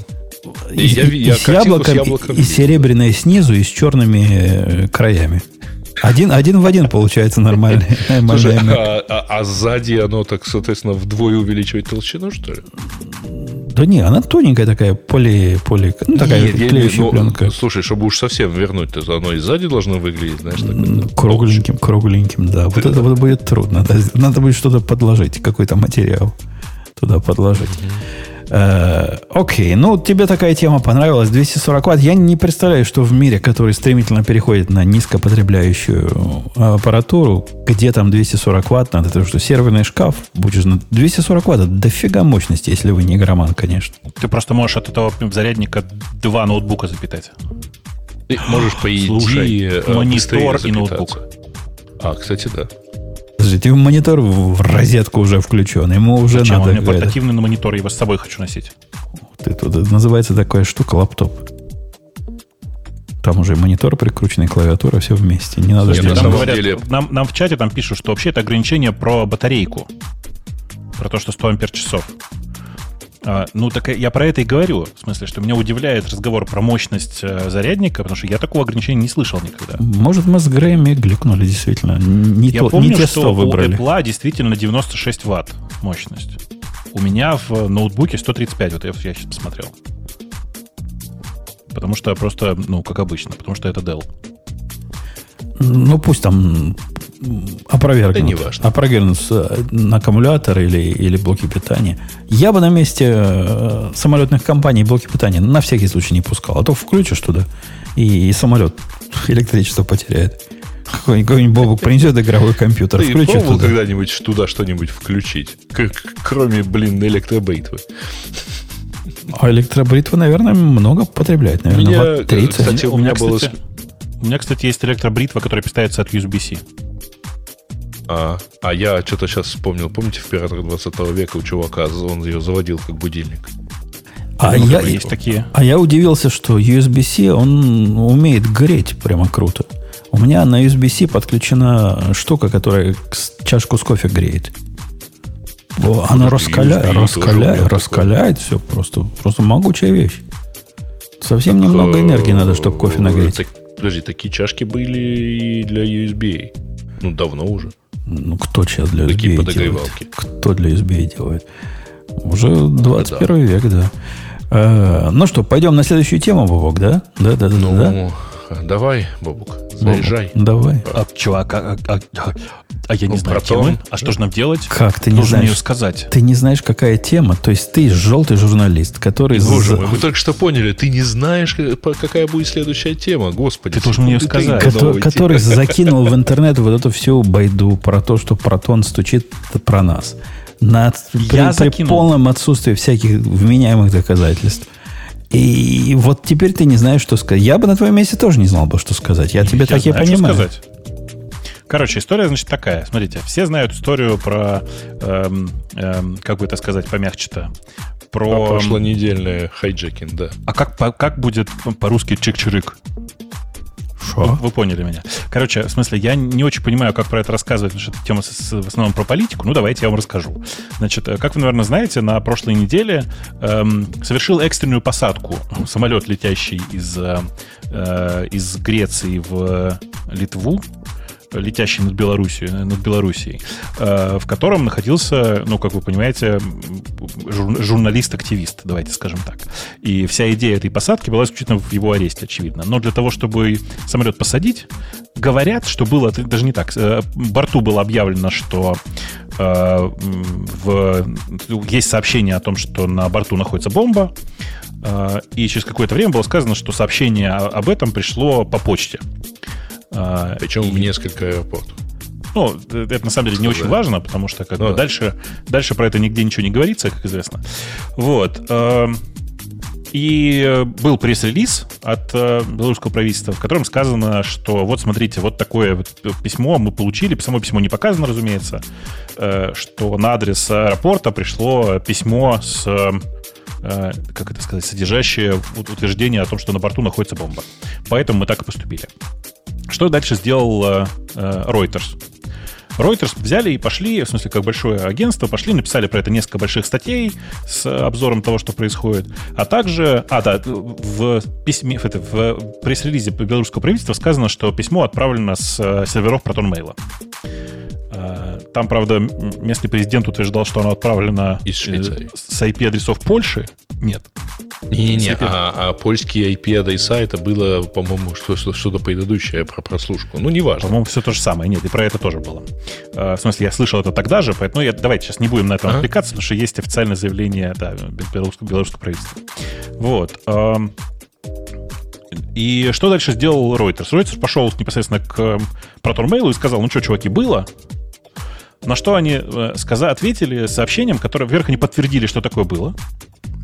Нет, подожди, а, ты пропустил одно событие, какое? что была исследовательская группа, которая опубликовала этот e-mail, скриншот этого e-mail. Мы не знаем, это была видна скриншот или нет. Я поэтому и говорю, что мы оперируем ну, По крайней мере, они это опубликовали, Daily Beast это дело подхватил, и поэтому Reuters пошел, так сказать, проверять, что там.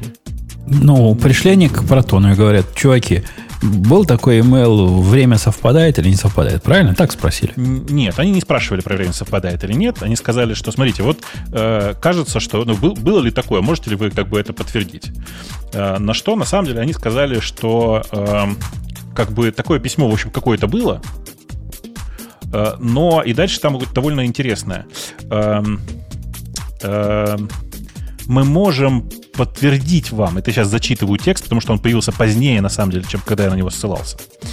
А, мы можем вам сообщить, что письмо, которое, о котором идет речь, отправлено э, после, уже после того, как на, на, самолет было, было, на самолете было объявлено, для самолета было объявлено, что есть письмо.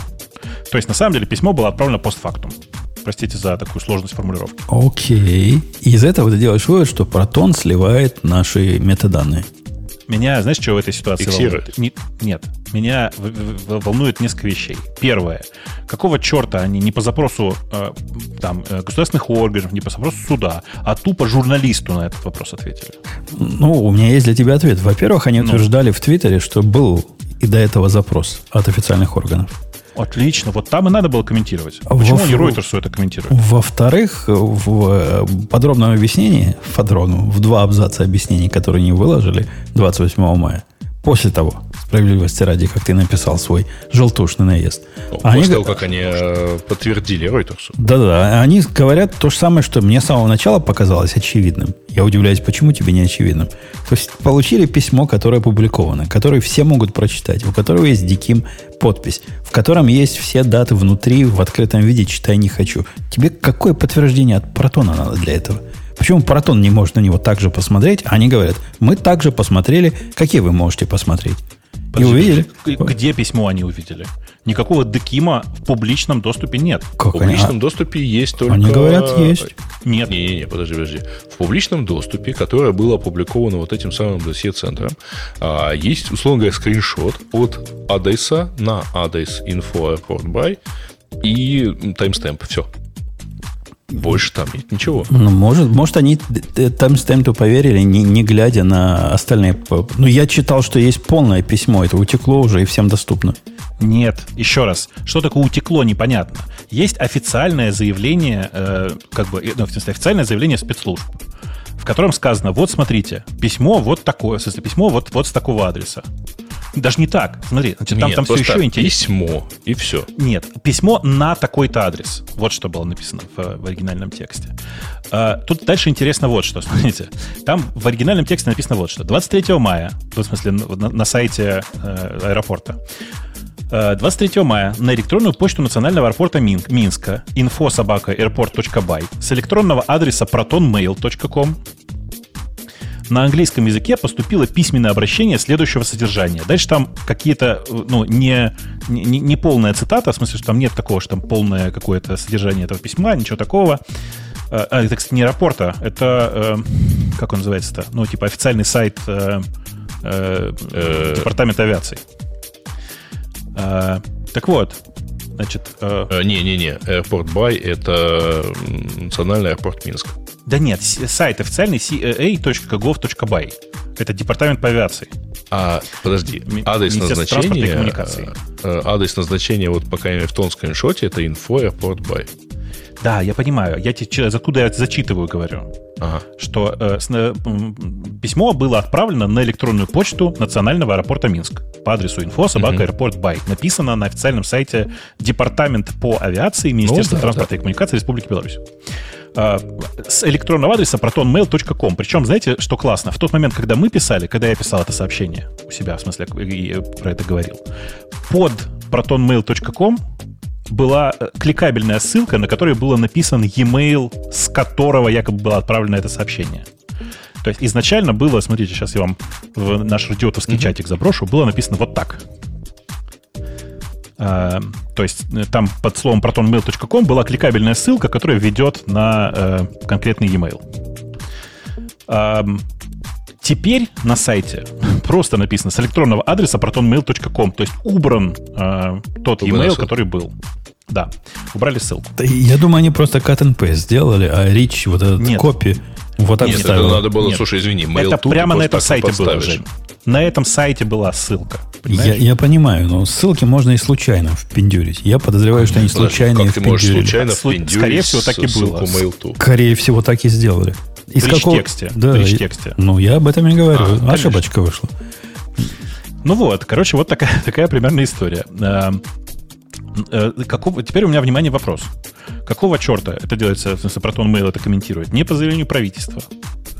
Э, не от себя, а где-то на сайте Reuters. Э, какого черта он вообще занимается тем, что в публичное поле рассказывает о том, что у него есть письмо, отправленное на такой-то адрес? Ну, вопросы, конечно, резонные, но с другой стороны, посмотри на это немножко с другой позиции. Пришли к Proton Mail как специалисту по посылке безопасных имейлов, ну, скажем так. Террористических имейлов. Ага, да, так. и, и говорят, Proton Email, мы, мы тут получили, ну, случайно с вашего сервера, но это не важно. А скажите, кажется вам вот этот email таким-то или сяким-то? Proton Mail со своей экспертной позиции дает от- ответ журналисту. Да, нам кажется, он таким-то, сяким-то и не соответствующим заявлению тех-то и тех-то чуваков. А что в этом такого?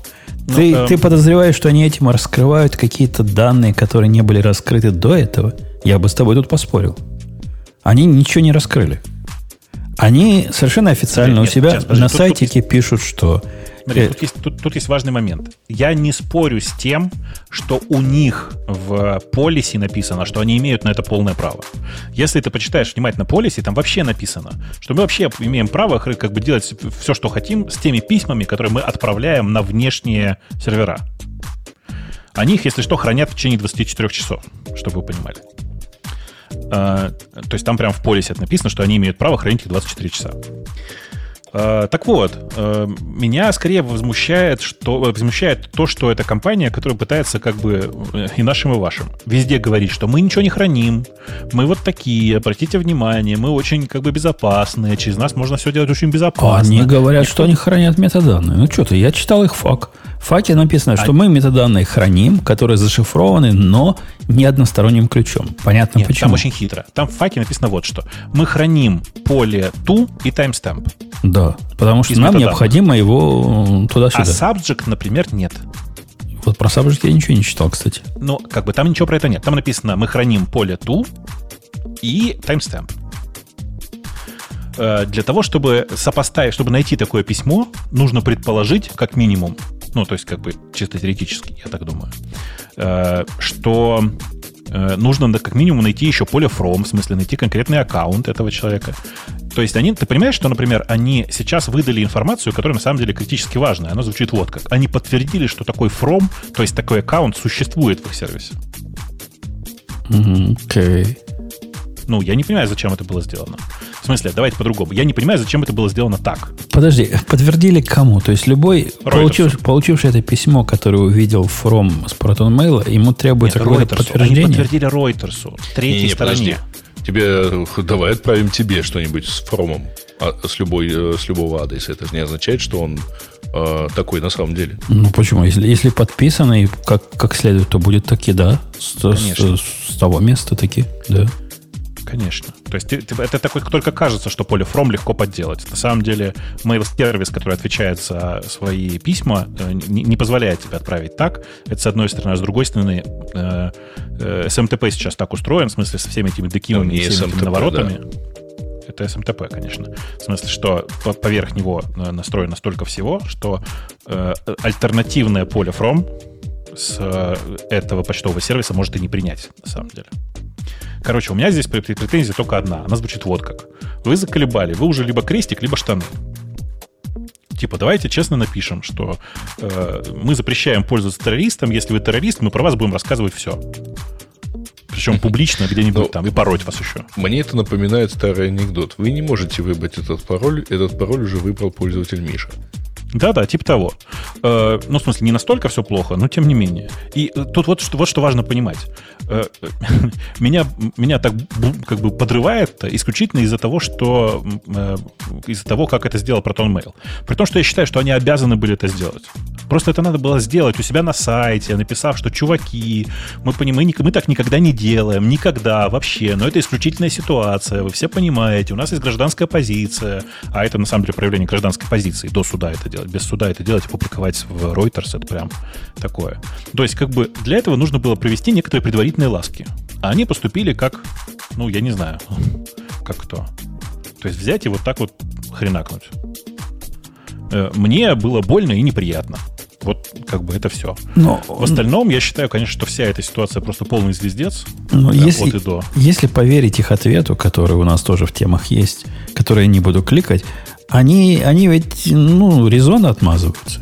Говорят, ну, от, информация ушла не от нас. В тот момент, когда мы отвечали на этот вопрос, говорят они, уже был утекшая копия сообщения, которая была нам доступна, и журналисты его опубликовали, и мы на основе его сделали свои заявления. Я, честно говоря, не заметил э, заявлений особых, но, видимо, они отвечают в том числе на подозрение, что вы подтвердили, а значит, вы имеете доступ к текстам писем. И они пытаются объяснить, что нет, мы не имеем доступа к текстам писем, мы подтвердили, так сказать, только свою часть. Ну, я специально для тебя эту тему выберу, где, где их заявление. Вот. Clarification. Тут, тут, тут есть важный момент, что в тот момент, когда меня бугуртило, я постоянно ходил в блог к Proton Mail и ждал, ну вот они сейчас напишут. Но они же должны что-то написать. И как бы, ну, они же должны что-то сделать. На самом деле написали они вот что.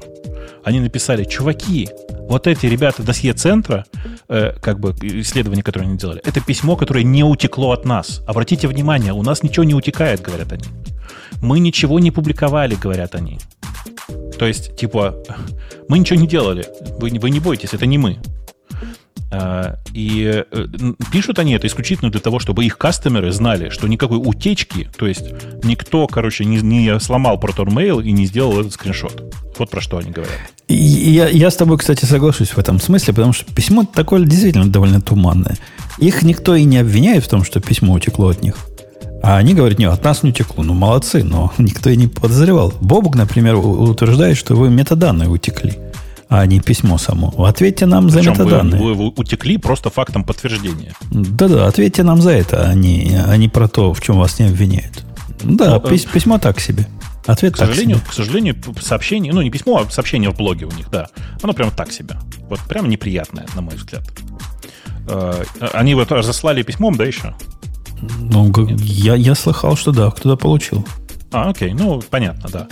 В общем, короче, я не очень понимаю этот заход, при том, что, повторюсь еще раз, я разделяю гражданскую позицию. Ну, в смысле, э, вопрос здесь только в том, что нужно было это делать честно. а, а не вот так вот, через, через, ну, через терник звездам. Э, ну, окей. Ай-яй-яй, Я- короче. Я, ай-яй-яй. щи- я считаю, окей. Окей, я считаю. Ну что, пойдем на мне, тему. поэтому, мне поэтому кажется, что чуваки надо пользоваться фастмейлом. Он, он не притворяется, что он суперсекурный. Они как бы как живут все там по австралийскому праву, им там норм. Э, Да, если надо, что-нибудь выдадут. Да, при этом честно напишут, мы выдали. И все вот это вот. То есть, как бы простые, очень понятные чуваки. А мне ProtonMail нравится своей заскорузлостью и, и всем прочим, что у них, что у них есть. И падение. И, и- и нравится, и нравится. Я им пользуюсь с удовольствием. И в отличие от Лехи, которого сегодня нет, вовсе не хочу, чтобы они сделали клиент какой-то навороченный и более продвинутый. Ну, кстати, у фастмейла тоже клиент фуфло, но, по счастью, можно, с фастмейлом можно пользоваться любым, на самом деле, почтовым клиентом. Ну, потому что они не такие секьюрные, что им бридж Конечно. нужен для того, чтобы даже на, на маке прочитать Ну, их. да, тут, видишь, важный момент. Зато у м, поиск работает. Да. А я не хочу, чтобы поиск работал. Не хочу. Вот просто мне нравится, Да-да, что я не- понял, я найти понял. невозможно Ты ничего. Да. Получил Ну, письмо, кстати, порадуйся. Кстати, э, когда-то у меня, когда я пользовался э, аккаунтом на Proton Mail, меня немножко доставало другое. Вам приходили письма на так называемый бэкап адрес, что, слышь, чувак, у тебя тут несколько писем непрочитанных есть в твоем, в твоем ящике. Сходи, прочитай. Ни разу такого не Приходили такие получил. письма? Ни разу. Мне приходили, э, что типа, о, смотри, у тебя там непрочитанное письмо. Иди прочти, пожалуйста. При этом там все, конечно, там со звездочками, и, естественно, они не знают от кого, но сам факт, что типа у тебя там что-то не прочитано, ну как-то, ну так, знаете ли, мы никому не скажем, но вот действительно так, этот пароль уже кто-то выбрал. Меня последнее время доставляет платный Google.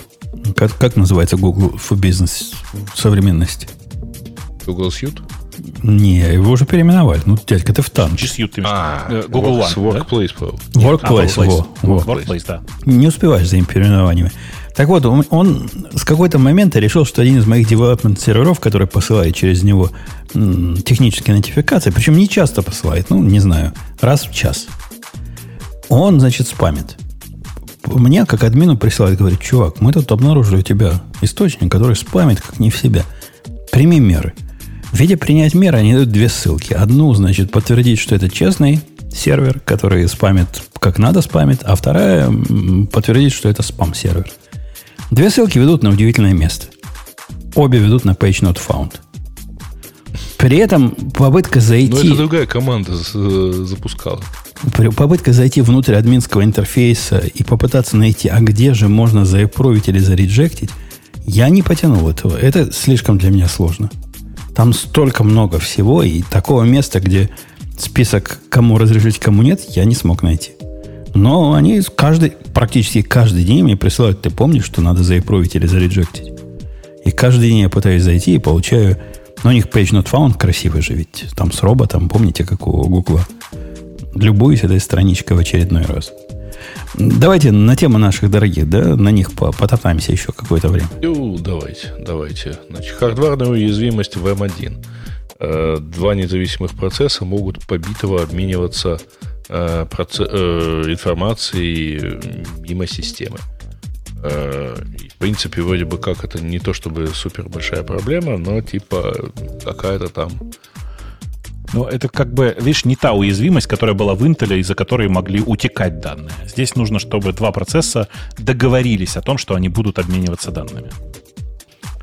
То есть, типа, ну, есть такая... Это, это не, не уязвимость, короче, это... Обход ну, песочницы скорее.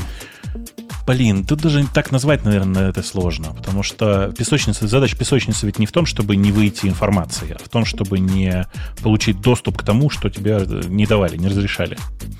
Э, Давай так, это, короче, утечка состояния, вот так можно назвать. То есть, типа, э, в одном э, процессе ты можешь э, сигналить в своем состоянии, а другой процесс может его подхватить, это состояние.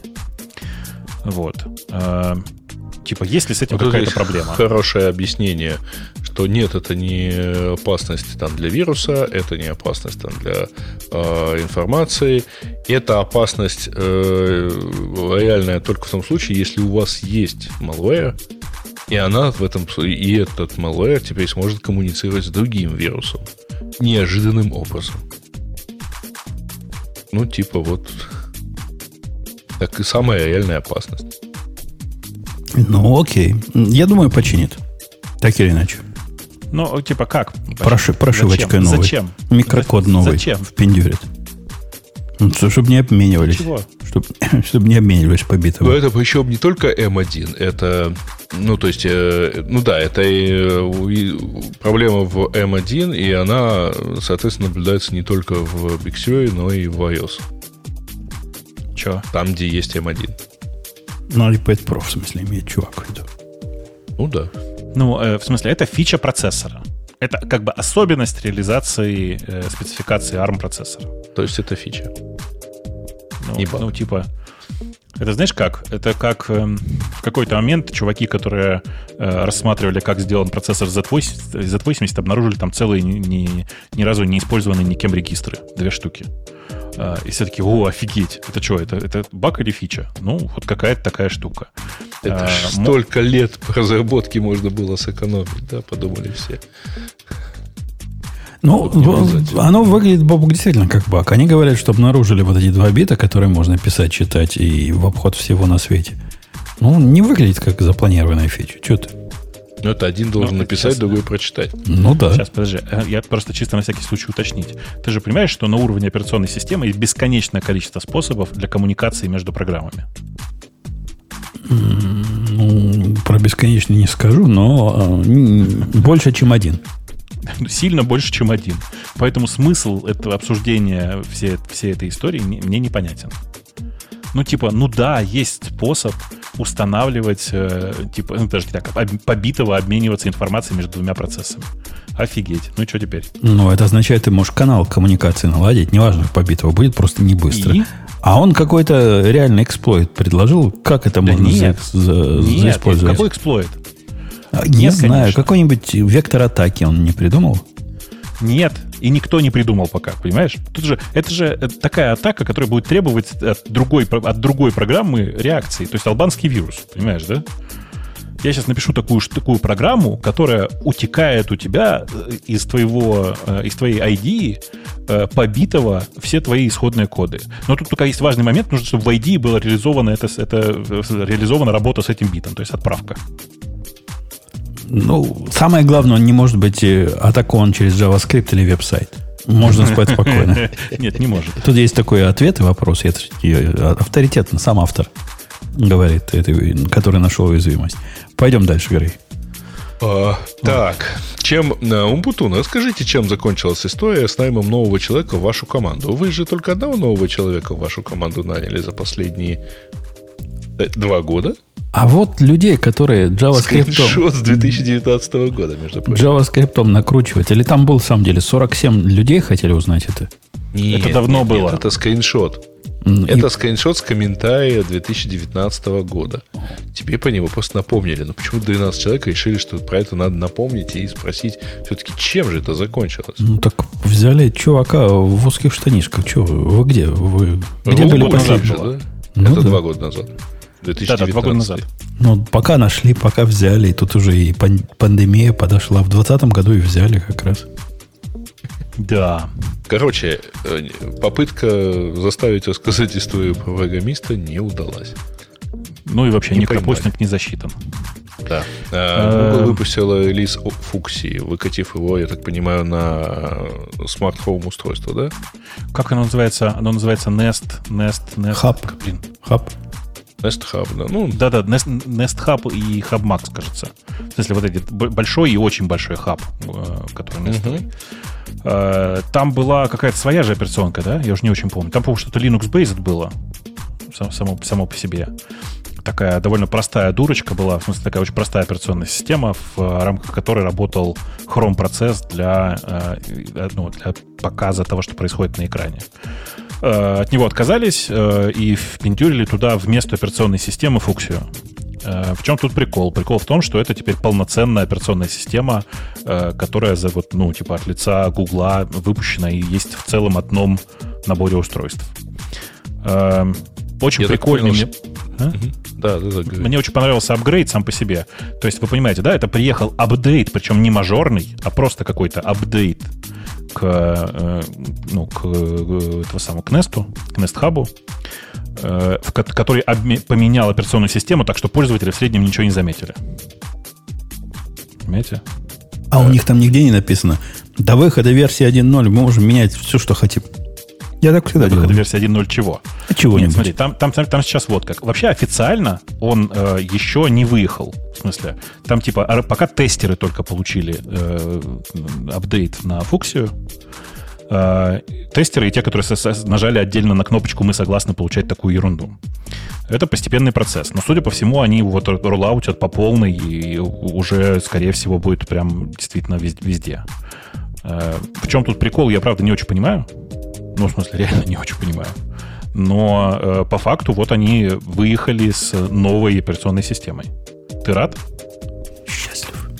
Слушай, у меня такое подозрение... Э, Это будет первая операционная система, в которой встроен Dart в качестве языка. У меня есть такое, такое подозрение, что просто команда, которая раньше занималась разработкой мессенджеров, получила повышение и занялась разработкой операционных систем. Что это таития Мне нравится ход твоих мыслей. Нет, на самом деле... Фуксией занимается команда гугловых пенсионеров, а мессенджеры делают в основном пионеры. То есть это как бы То точно... есть это заразительно. Судя, судя по сообщению с Фитбернера, всех пенсионеров они уже разогнали. Что мы переходим а на maintenance режим. сломался на самом деле, отказывается обновлять э, этот RSS. Ну, точнее, у меня там теперь не RSS, а Atom, кажется, или что там выдает э, Хьюга. И вот после какого-то момента он сломался, и все. А я бы, Бобок, с тобой пари заключил. Знаешь, на что? У них же ведь, если пройти по ссылке, которая вот это сообщение грустно обрамляет, там написано так. В переходе в maintenance режим для деталей кликните сюда – если кликнуть на детали, вы увидите там детали такого рода, что мы теперь новое, модное, современное хотим вместо этого сделать. Я бы с тобой даже на бутылку забился, что ничего нового современного не будет, а просто этот будет в мейнтенс режиме какое-то время, а потом умрет. Ты про Нет, что они, Про фитборнер. Да, а, они отпилят сейчас э, e-mail, и все. Собственно, и будут ждать, когда наконец оно помоет само. Видимо, совсем все сломали. В общем, никто со мной на бутылку не забьется. Нет, конечно. Все с тобой согласны. Обидно. Ладно, пойдем дальше. Что у нас ниже? А, так, история про токсичное поведение на работе. А я, я, я читал эту статью на Хабре, да. Ну, чувачок действительно стремноватый был. Чего там скрывать? Он пишет от первого лица, то есть, видимо, это не художественная литература, а он так, на самом деле, все это было, и так он видит. Я не назвал бы тактичным, я назвал дебилом. Ну, поскольку я сам токсичный и дебилов прямо называю. Из таких, которые, не знаю, читал ли ты Баук статью, которые знают, как надо. Ну, вот из тех, которые приходят в проект говорят, о, это все надо переписать. Это все писали полнейшие кретины, я знаю, как правильно делать продукты. Давайте я перепишу как надо. И из тех кретинов, которые в код-ревью половина своих э, наездов на, э, на стиль в основном. Вот тут пробела не хватило, а здесь такого. Вместо того, чтобы настроить или помочь настроить э, правильный форматер где-то. Вот из таких чуваков. Ну, назвать его токсичным, где тут токсичным. Слушай, э, я просто смотрю на фамилию, имя, и мне кажется, я его знаю, этого чувака, который автор статьи. Что, может, действительно токсичный? Да нет, вроде. Нет. Ну, не токсичный, но как-то он повел себя по-молодому. Ну, эта история, как в самом конце написано, произошла несколько лет назад, так что, может, он уже и не токсичный. Но сам цикл, так сказать, мне нравится, что я, говорит, пришел сначала так сказать, пытался, ну, пока испытательный срок не закончился, еще как бы это. Потом я решил, что неплохо бы влиять на будущее проекта. И когда его попросили, так, так сказать, не, не токсичным быть, а первая мысль была, ну, тогда гни, гните сами. Вот. Загнивайте в своем болоте дальше. То есть, да. понимаешь, пришел, а у них там болото, а он Д'Артаньян, весь в белом, а у них болото. Очень Слушай, ну, понятная тут ситуация. Еще, еще такой момент есть, что, может быть, э, дело все в том, что э, я просто не, не очень помню, но Давай так, короче, по моим воспоминаниям, чувак уехал. В смысле, он работал в Яндексе, я его помню, этого чувака. Э, и помню, что он вроде бы уехал то ли в Амстердам, то ли в Берлин, короче, куда-то. Вот. А, и, ну, в смысле, мне кажется, он нормальный, адекватный был. Может быть, проблема была в том, что он переехал, и там как бы столкнулся с э, Не тем, что культурой. другая культура. Да. Но то, что его руководитель сразу не, не выпихнул под зад, э, говорит о том, что он, да, был не где-то в терпеливом месте. Ну да. Не, не Кумпутуну нанялся, не китаец это, короче. Тут еще, видишь, на, на самом деле тут нужно честно признаться, что э, людям после Яндекса сложно бывает работать по очень банальной причине. Ты как бы приходишь э, работать и думаешь, ага, сейчас я тут, короче, свободное от работы время, все по рефакторю. Ну, потому что, блин, почему бы нет? Хочется, чтобы код- кодик был чистый и красивый. Рефакторишь к тебе приходят, потом говорят, ну и кто это вот твой отрефакторенный дальше будет э, монтейнить? Потому что вот есть чуваки, которые знают старый код, а ты тут написал нового. Как это все вообще должно работать? Ну, то есть, типа, эм, давай так, непрошенное улучшение во многих компаниях создает проблемы. А у меня даже другая проблема с этим. Ну, допустим, пришел чувак, который гений. Вот гений, гений. Он глядит на проект, который до этого писали 7 лет, и сразу четко видит, где его можно улучшить. Маловероятная такая ситуация, поскольку все гении у нас и так уже работают. Где еще один возьмется? А на практике это выглядит как? Придет чувак, который видит свои 17 э, сантиметров. Сколько? 17 сантиметров средний или 14? Бобук? Ты специалист по сантиметрам. Я даже не А знаю. мы Ну, если- э, измеряем или опрос проводим? Да-да, тут лишь... Ну вот, вот, вот он только на, на свои 17 смотрит и из, из, из этих соображений решает весь код перелопатить. Да ты приди, спроси у специалиста, а почему вот такое чудовищное, с моей точки зрения, решение здесь э, принято? И тебе специалист, может, скажет, если есть кто живой. Почему? А если не скажет, так лучше не трогай руками. Вот эти молодые борзы, они... И я встречался с такими, которым все взять, поломать и построить новое будущее. Ну, революционеры какие-то. Тут э, спрашивают, как, как связано с Яндексом непрошенное улучшение. Ну, в смысле, в Яндексе куча ребят, э, как бы это сказать, которые э, действительно с увлечением вечером переделывают плохой код для того, чтобы он был получше. Ну, нравится им это. И в Яндексе это принято, это просто нормально, ну, как бы нормой считается. Ничего такого плохого в этом нет. Типа, чувак пошел улучшил код, в том числе и твой местами. Э, ну, ну и все, и типа, нормально. Что тут такого-то? О чем тут говорить? В многих компаниях не так. У, у меня чувак в, штанах недавно получил по рукам за то, что пришел в проект, которому ему было велено там что-то где-то дописать. Но поскольку у него, как у автора статьи, шило в одном месте, он решил, я не просто допишу, я еще и а, зависимости обновлю. Ну ладно, старые зависимости, вперед, обновляй. Так он не просто обновил. Он одну из зависимостей обновил на вторую версию. То есть тебе дебилина написано первая версия и вторая. Вторая несовместима с первой. Я ему говорю, ты вообще понимаешь, ну, так нельзя делать. Он говорит, ну что, я сделал, а оно все компилируется. Ага, компилируется. Не работает, правда, как задумано, но компилируется. Для Слушай, этого а семантические как- версии придумали. Чуть Прости, пожа- прости, пожалуйста, а, сейчас я, может быть, не- некорректный вопрос задам, потому что это тебя немножко опорочит в чужих кругах и глазах, мне кажется. А, а там тестов не было? А, они прошли. Тесты прошли. Там знаешь, какая ситуация была? Там, причем внутреннюю То библиотеку есть он тестов поменял. не, было- не было на самом деле, Жень. Были тесты. Я тебе объясню, как там было. Была библиотека, которая, внешняя библиотека, которая по REST, для REST запросов умеет по IP-адресам и другим э, ситуациям чего-то ограничивать. Тесты на вот эту библиотеку, это дело библиотеки. И там оно все оттестировано. Однако логика, чего и как оно ограничивает, с версии 1 на версию 2 поменялась. То есть тест интеграционный какой-то был, ну, понятно, интеграционный тест не может все на свете внешние библиотеки покрыть собой. Конечно, он не, может. Он Но не должен это говорю, делать. Просто интеграционного теста не было. Да был, но он не покрывал случаи, когда приходит Ладно. человек с адреса, который не внутри докеровского Да это понятно. самом деле. нетворка, а Не- внутри, изнутри другого докеровского нетворка. Это и есть. Сейчас это просто я открываю людям глаза. Смотрите, у Умпутуна тоже бывает ситуация, когда интеграционным тестом не покрылся какой-то кейс. Конечно, и таки, верить в то, что интеграционные тесты покрывают поведение внешних библиотек, это путь в бездну. Они не могут это сделать. Ну, Просто у нас тут чат, видишь, как бы чат же как бы делится на эм, как бы на 40% э, фанатов Умпутуна, 40% фанатов Бабука и 20% фанатов Грея, которые вообще не понимают, о чем мы говорим. Это сейчас шутка была, Сережа, если что. Э, Так вот, э, просто те 40%, которые фанаты тебя, они же искренне считают, что как, вот я, я всегда код пишу без ошибок, а у тебя всегда тесты покрывают все. Да, покрывают все, но ну, просто, видишь, они бы, не пытаются. Они просто всегда, э, они просто всегда включаются позже, после того, как э, Женя в очередной раз ищет, какой ему шаблон, так сказать, в API загрузить. Или вот как сегодня, запустить ли его вообще API. Они, они покрывают все из того, что они должны покрывать, и не покрывают весь мир. Но меня другой здесь возмущает. Ну вот представь себе, Вовк, на его месте. Ты видишь библиотека версии 1.5.6.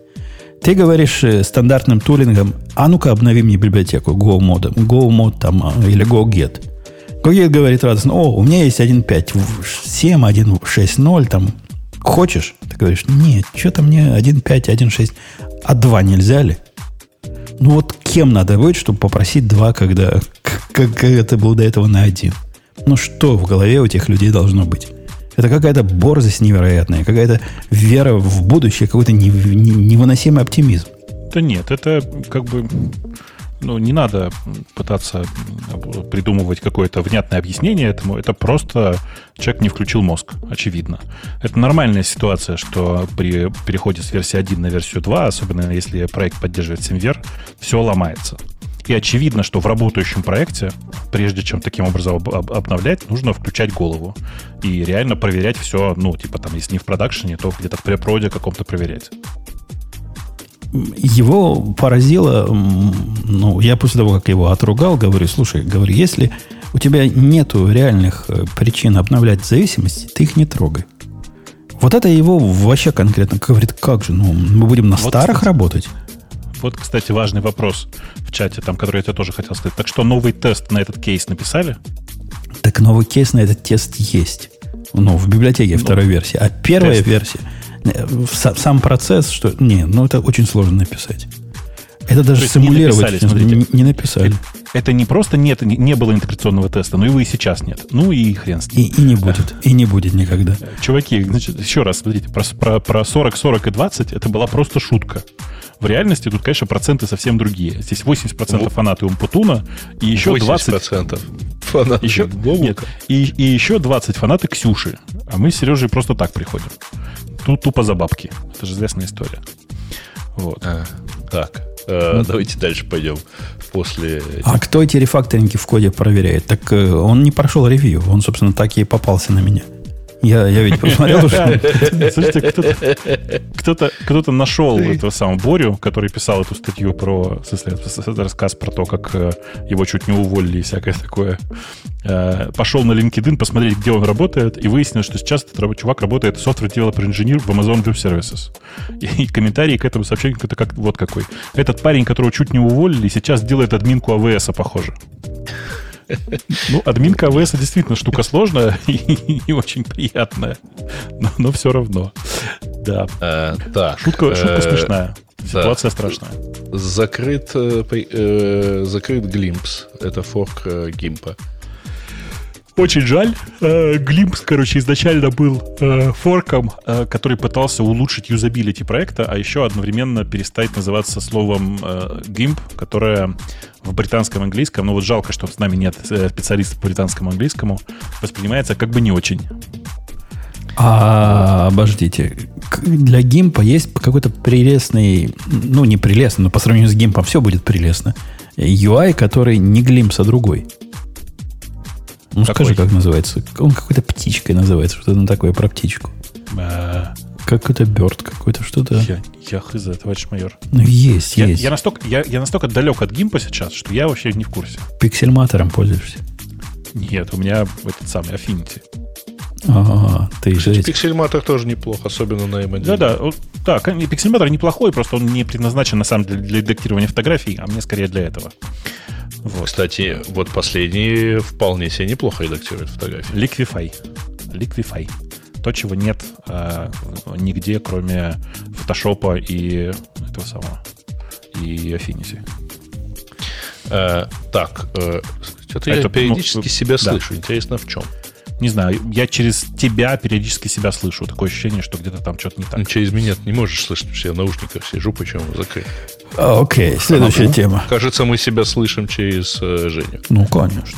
Через кого Конечно, да. А, а вы знаете, а, что такое, кстати? Кто, кто такой Гимп? в неприличном британском произношении? Слушай, ну, то, что да. тот факт, что нет Ксюши, не означает, что надо прямо вот сходиться. по Гимп, пимп, что-то в эту сторону. не? Где, Кто? где? Кто? Пимп какой-нибудь. Пимп? А, Нет, пимп это немножко другое. Э, Вот, открыл, зачитываю. A sex slave or submissive, usually male, э, и бла-бла-бла. Короче, Ну, слушай, ну близко оказалось к пимпам у тебя тоже. все близко. Ну, как-то, как-то случайно попал. А, Окей, значит, male slave. Э, Короче, это, оказывается, get in my pants. Нет. Да, Ну, вот, блин. Это такой Ну. акроним, да. А, Вообще нет, но идея хорошая, да. Да, значит, э, сокращалка урлов, которая работает, использует в качестве базы данных э, э, root э, 53. Ну, DNS по факту, да, просто root 53, э, как тут объясняет автор статьи, это прекрасная штука, потому что стопроцентная SLA, и, в общем, ничем не отличается от любого key value store. То есть он просто сильные записи туда Он впендюривает? текст... А, он э, тексте записи тексты, да, впендюривает? да. Погоди, погоди, погоди, погоди. А, Нет, смотрите, все еще смешнее. Смотрите. Значит, как он работает? У тебя получается короткая ссылка, там э, ols.vtf, я вот как, как сейчас помню. Значит, у тебя Ага. есть длинная ссылка, ты ее сокращаешь, у тебя получается короткая вида э, ols.vtf, слэш и дальше текст какой-то. Когда ты туда заходишь, она тебя автоматически редиректит на этот текст .short.ols.wtf. Жень, тебе дальше все понятно? да. Ну вот, дальше просто по, по этой ссылке открывается уже конкретная страница, а, а эта DNS-запись, она действительно лежит в, ну, в Амазоне, в смысле в DNS. Ну, норм- нормально, да, так. Нормально Красиво, придумал. А красиво. его за это не накажет как-нибудь AWS? А за что? В смысле, А нет? как? А, накажет, накажет. Рублем. Рублем. Ну, на самом деле, да. Во-первых, там, там же тарифицируется количество запросов, а, но ограничений на количество записей в зоне, по-моему, уже нету. А- Оно там дешево стоит, в принципе. Но, ну окей. Ну, Ну, нормально. интересно посмотреть. Ну, э, э, стоит Гуглу пару раз воспользоваться этой ссылочкой, и, в принципе, можно вылететь на некоторое количество. Да. Но идея Жаль, красивая. статистику вести нельзя, да. Идея красивая, да. да. Да, действительно. А, вы а- знаете, да, кстати, что действительно этот самый э, Путь 53 это единственный, кажется, из серверов из сервисов Амазона, у которого стопроцентный SLA до сих пор. В смысле, что у него никогда не было даунтайма за всю историю. Настолько прост, что, как, как Да, говорили он- раньше, он- в он фантастике он не поднимется так, чтобы даже упасть. Он да. нифига не простой. Он там такие навороты умеет делать. Конечно. если- Да, это, это, это шикарный сервис. И я пытаюсь вспомнить, падал ли когда-нибудь у меня. Ни разу не было такого. Нет, нет, нет. В смысле, это известный факт, что это единственный сервис Амазона, который никогда не падал вообще за всю историю пока. Рано или поздно Пока. его на воду попадет. Да. Понимаешь, да? Ну, тогда выпьем за это отдельно. А Proton Mail пропускаем. А, Так, прокурор штата Вашингтон завел дело а, против компании патентного тролля, которая типа нарушила закон штата против патентных троллей. Ну, такое. Подождите, Вообще прокуроры разбушевались как-то. Я пытаюсь понять. То есть прокурор обвинил патентного тролля в А, нарушении... в нарушении прав э, закона о правах потребителей, которые э, Тоже не читал, да, новость? э, Я не читал новость, но я сейчас быстренько читаю про то, что типа э, закон предусматривает ограничения на, условно говоря, там, возможность подачи жалоб на действия компаний. Мы тут недавно с генеральным директором одной компании, в которой я как бы немножко работаю, э, состоялся прекрасный диалог. Он спрашивает, слушай, а что случилось-то? Почему вот тут, типа, простой был в 14 минут? Я говорю, ты понимаешь, какое дело? Просто неправильно сконфигурировали, и вот так все случилось. Что он говорит, ну как же так? Ну, знаешь, как генеральный директор обычно реагирует. Ну как же так? Что там нет защиты от дурака? Я говорю, ты не поверишь. Это была попытка деплоя системы защиты от дурака. То есть, как бы с помощью защиты от дурака сломали систему, которая должна была сделать так, чтобы не работала, чтобы была защита от дурака. Э, Так вот, так бывает, да. Вот та же самая история, видимо, с патентными троллями произошла. ну да. Э, но там они просто направили порядка тысячи запросов на то, чтобы ну, там, поддерживались правил там, патентов, и их в этом отношении, соответственно, обвинили. А у нас за, DDoS. А у, у нас в Иллинойсе, я долго ждал, когда же это произойдет, на нашу мэршу подали в суд. За нарушение сразу двух статей. Одна, одна, одной статьи избили о правах, а второй 14 поправки. После того, как она сказала, что будет принимать интервью только у небелых журналистов. Вот, посмеемся, когда, когда суд вынесет а решение. белых это каких? Ну, не белых, ну... А от розовых? От любых других, только не белых. От них можно. Ну-ну. Так, э, уважаемый Умпутун, планируете ли вы обучение молодежи разработки в виде курсов, лекций или другом удобном для вас формате? Так я это, а. этим и сейчас занимаюсь. Когда приходит молодежь в виде э, pull request. Вначале ты, ты удивлялся, что кто-то учится на этом деле. Когда на приходит тебе. молодежь в виде pull реквеста в один из моих репозиториев, и я вижу, что это молодежь, то есть там есть поле для улучшения, я не, не держу в себе.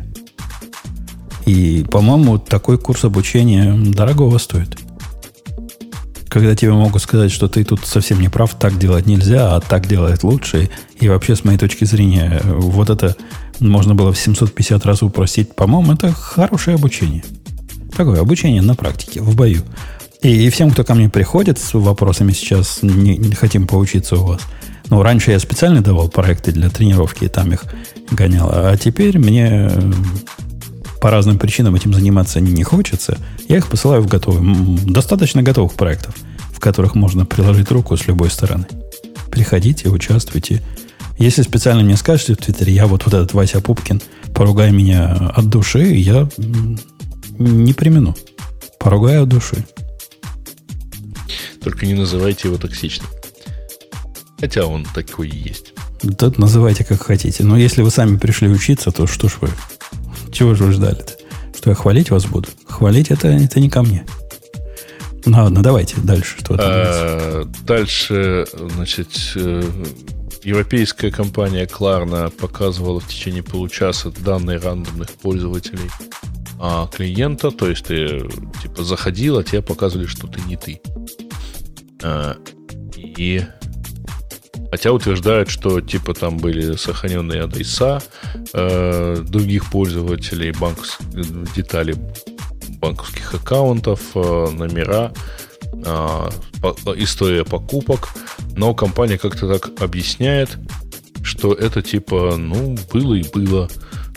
Ничего страшного, это не нарушение GDPR. А, они тут не, не поясняют, почему именно было. Если бы у меня была одна из одной попытки предположить, я бы предположил, что это утечка кэша произошла. Ну, возможно, кстати. Бобок, ты бы что предположил? Как они могут такое сделать? Что-то я зевнул. А, пошел посмотреть. И думаю, что да. Показывает, что ты залогинен, но не ты, а какой-то другой. Ну, скорее да, всего, да, кэш, где-то кэш. тоже. Это такое э, агрессивное кэширование за пределами основной системы. Эм, а что-то как-то, кстати, мало про это говорили, наверное, потому что это э, нас, нас с Греем в основном из всех знакомых э, у меня как-то волнует. Ну, ты, ты же знаешь, э, Сереж, что база Глова ушла, да, вся целиком? А, ну что ее уже предлагают даже, причем с полными кредитными картами. Которые они, ну, типа, с полной информацией по кредиткам, которые они вроде бы как там, обещали не хранить. Там прикольнее, прикольнее даже. Значит, что такое Глова? Это сервис э, по доставке Доставки вам еды. чего угодно. Да чего угодно. Там просто курьеры. Ну, обычно просто еду, короче, да, да, но обычно... Да. Да. Но можешь, в принципе, просто курьера заказать. Так вот, просто ушла полная база данных компании, включая данные клиентов о картах, о адресах, куда, куда они обычно вызывают доставку, э, фамилия и имя, ну и всякое такое. Ну да, полная, полная, полная кредитная карта, но не прикольно другое, что в этой, в этой базе также находятся еще и курьеры все.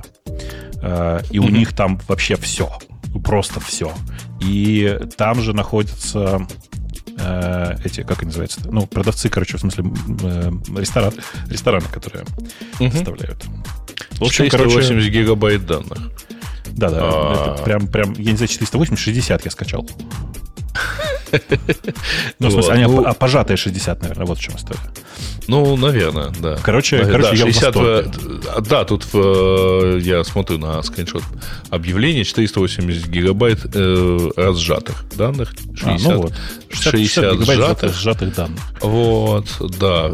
Причем, да, во- вообще вся база, потому что там даже данные про заказы вот по полной, ну, то есть, да, даже заказы, ну, блин. И вот теперь любят спрашивать, зачем нам с тобой, Бобук, нужны большие НАСы. А где же эти 400, 500 гигабайт держать? Ну да, разжатыми, так на где их держать-то? Конечно, Конечно, конечно, все так. Ага.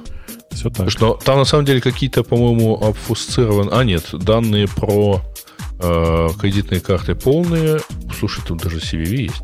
Слушай, Бобук, я Не, про, не, CVV про- там, там пора- CVV там только у, у кури- курьеров. про обфускацию. А, Вчера, вчера ко мне пришла, позавчера, дочь в законе со странной... Это к тебе, как питанисту вопрос.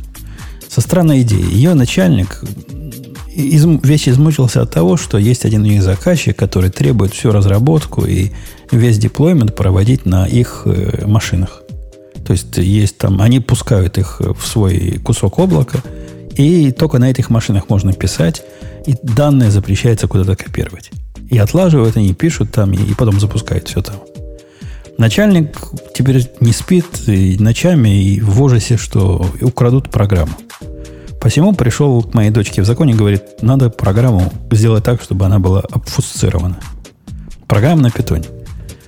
Ну, дочь ко мне пришла, это законная, и говорит, как, как, как дядькому Путун это делать? Чтобы хорошо было. Мой ответ был, хорошо это не сделать никак. Почему? Ну, тут, чтобы не, не раз обфусцировали обратно. Ну, смотри, тут же как? Э, Вопрос в том, что у тебя будет, что у тебя получится в результате. Например, э, если у тебя получится в результате совершенно плохо читаемый код с э, именами переменных или названием функций, которые тебе вообще ничего не говорят, то это достаточно опустированный код уже. Товарищ Бобук, ты не видел оригинального кода. Он уже такой. на перле, что ли? Нет, он на питоне, но он уже такой-то. Э, Короче, PyArmor. Если ты не знаешь, PyArmor. А я нашел какой-то пай, то ли минифай, то ли пай, чего-то такое есть у них. Ну да, в общем, достаточно, наверное. А, Но у них же другие проблемы. Они ведь прямо там пишут. Ты представляешь, они должны заходить туда. Приносить с собой код. То есть на машину, которой у них нет доступа снаружи, кроме как по через виндосовский вот этот RDP. Копировать им ничего нельзя оттуда. И, от- и туда, и оттуда нельзя копировать. Один раз скопировали, и все. Я даже с трудом представляю, как они процесс построят. Как они будут над кодом работать? Они же не могут с обфуцированным кодом сами работать.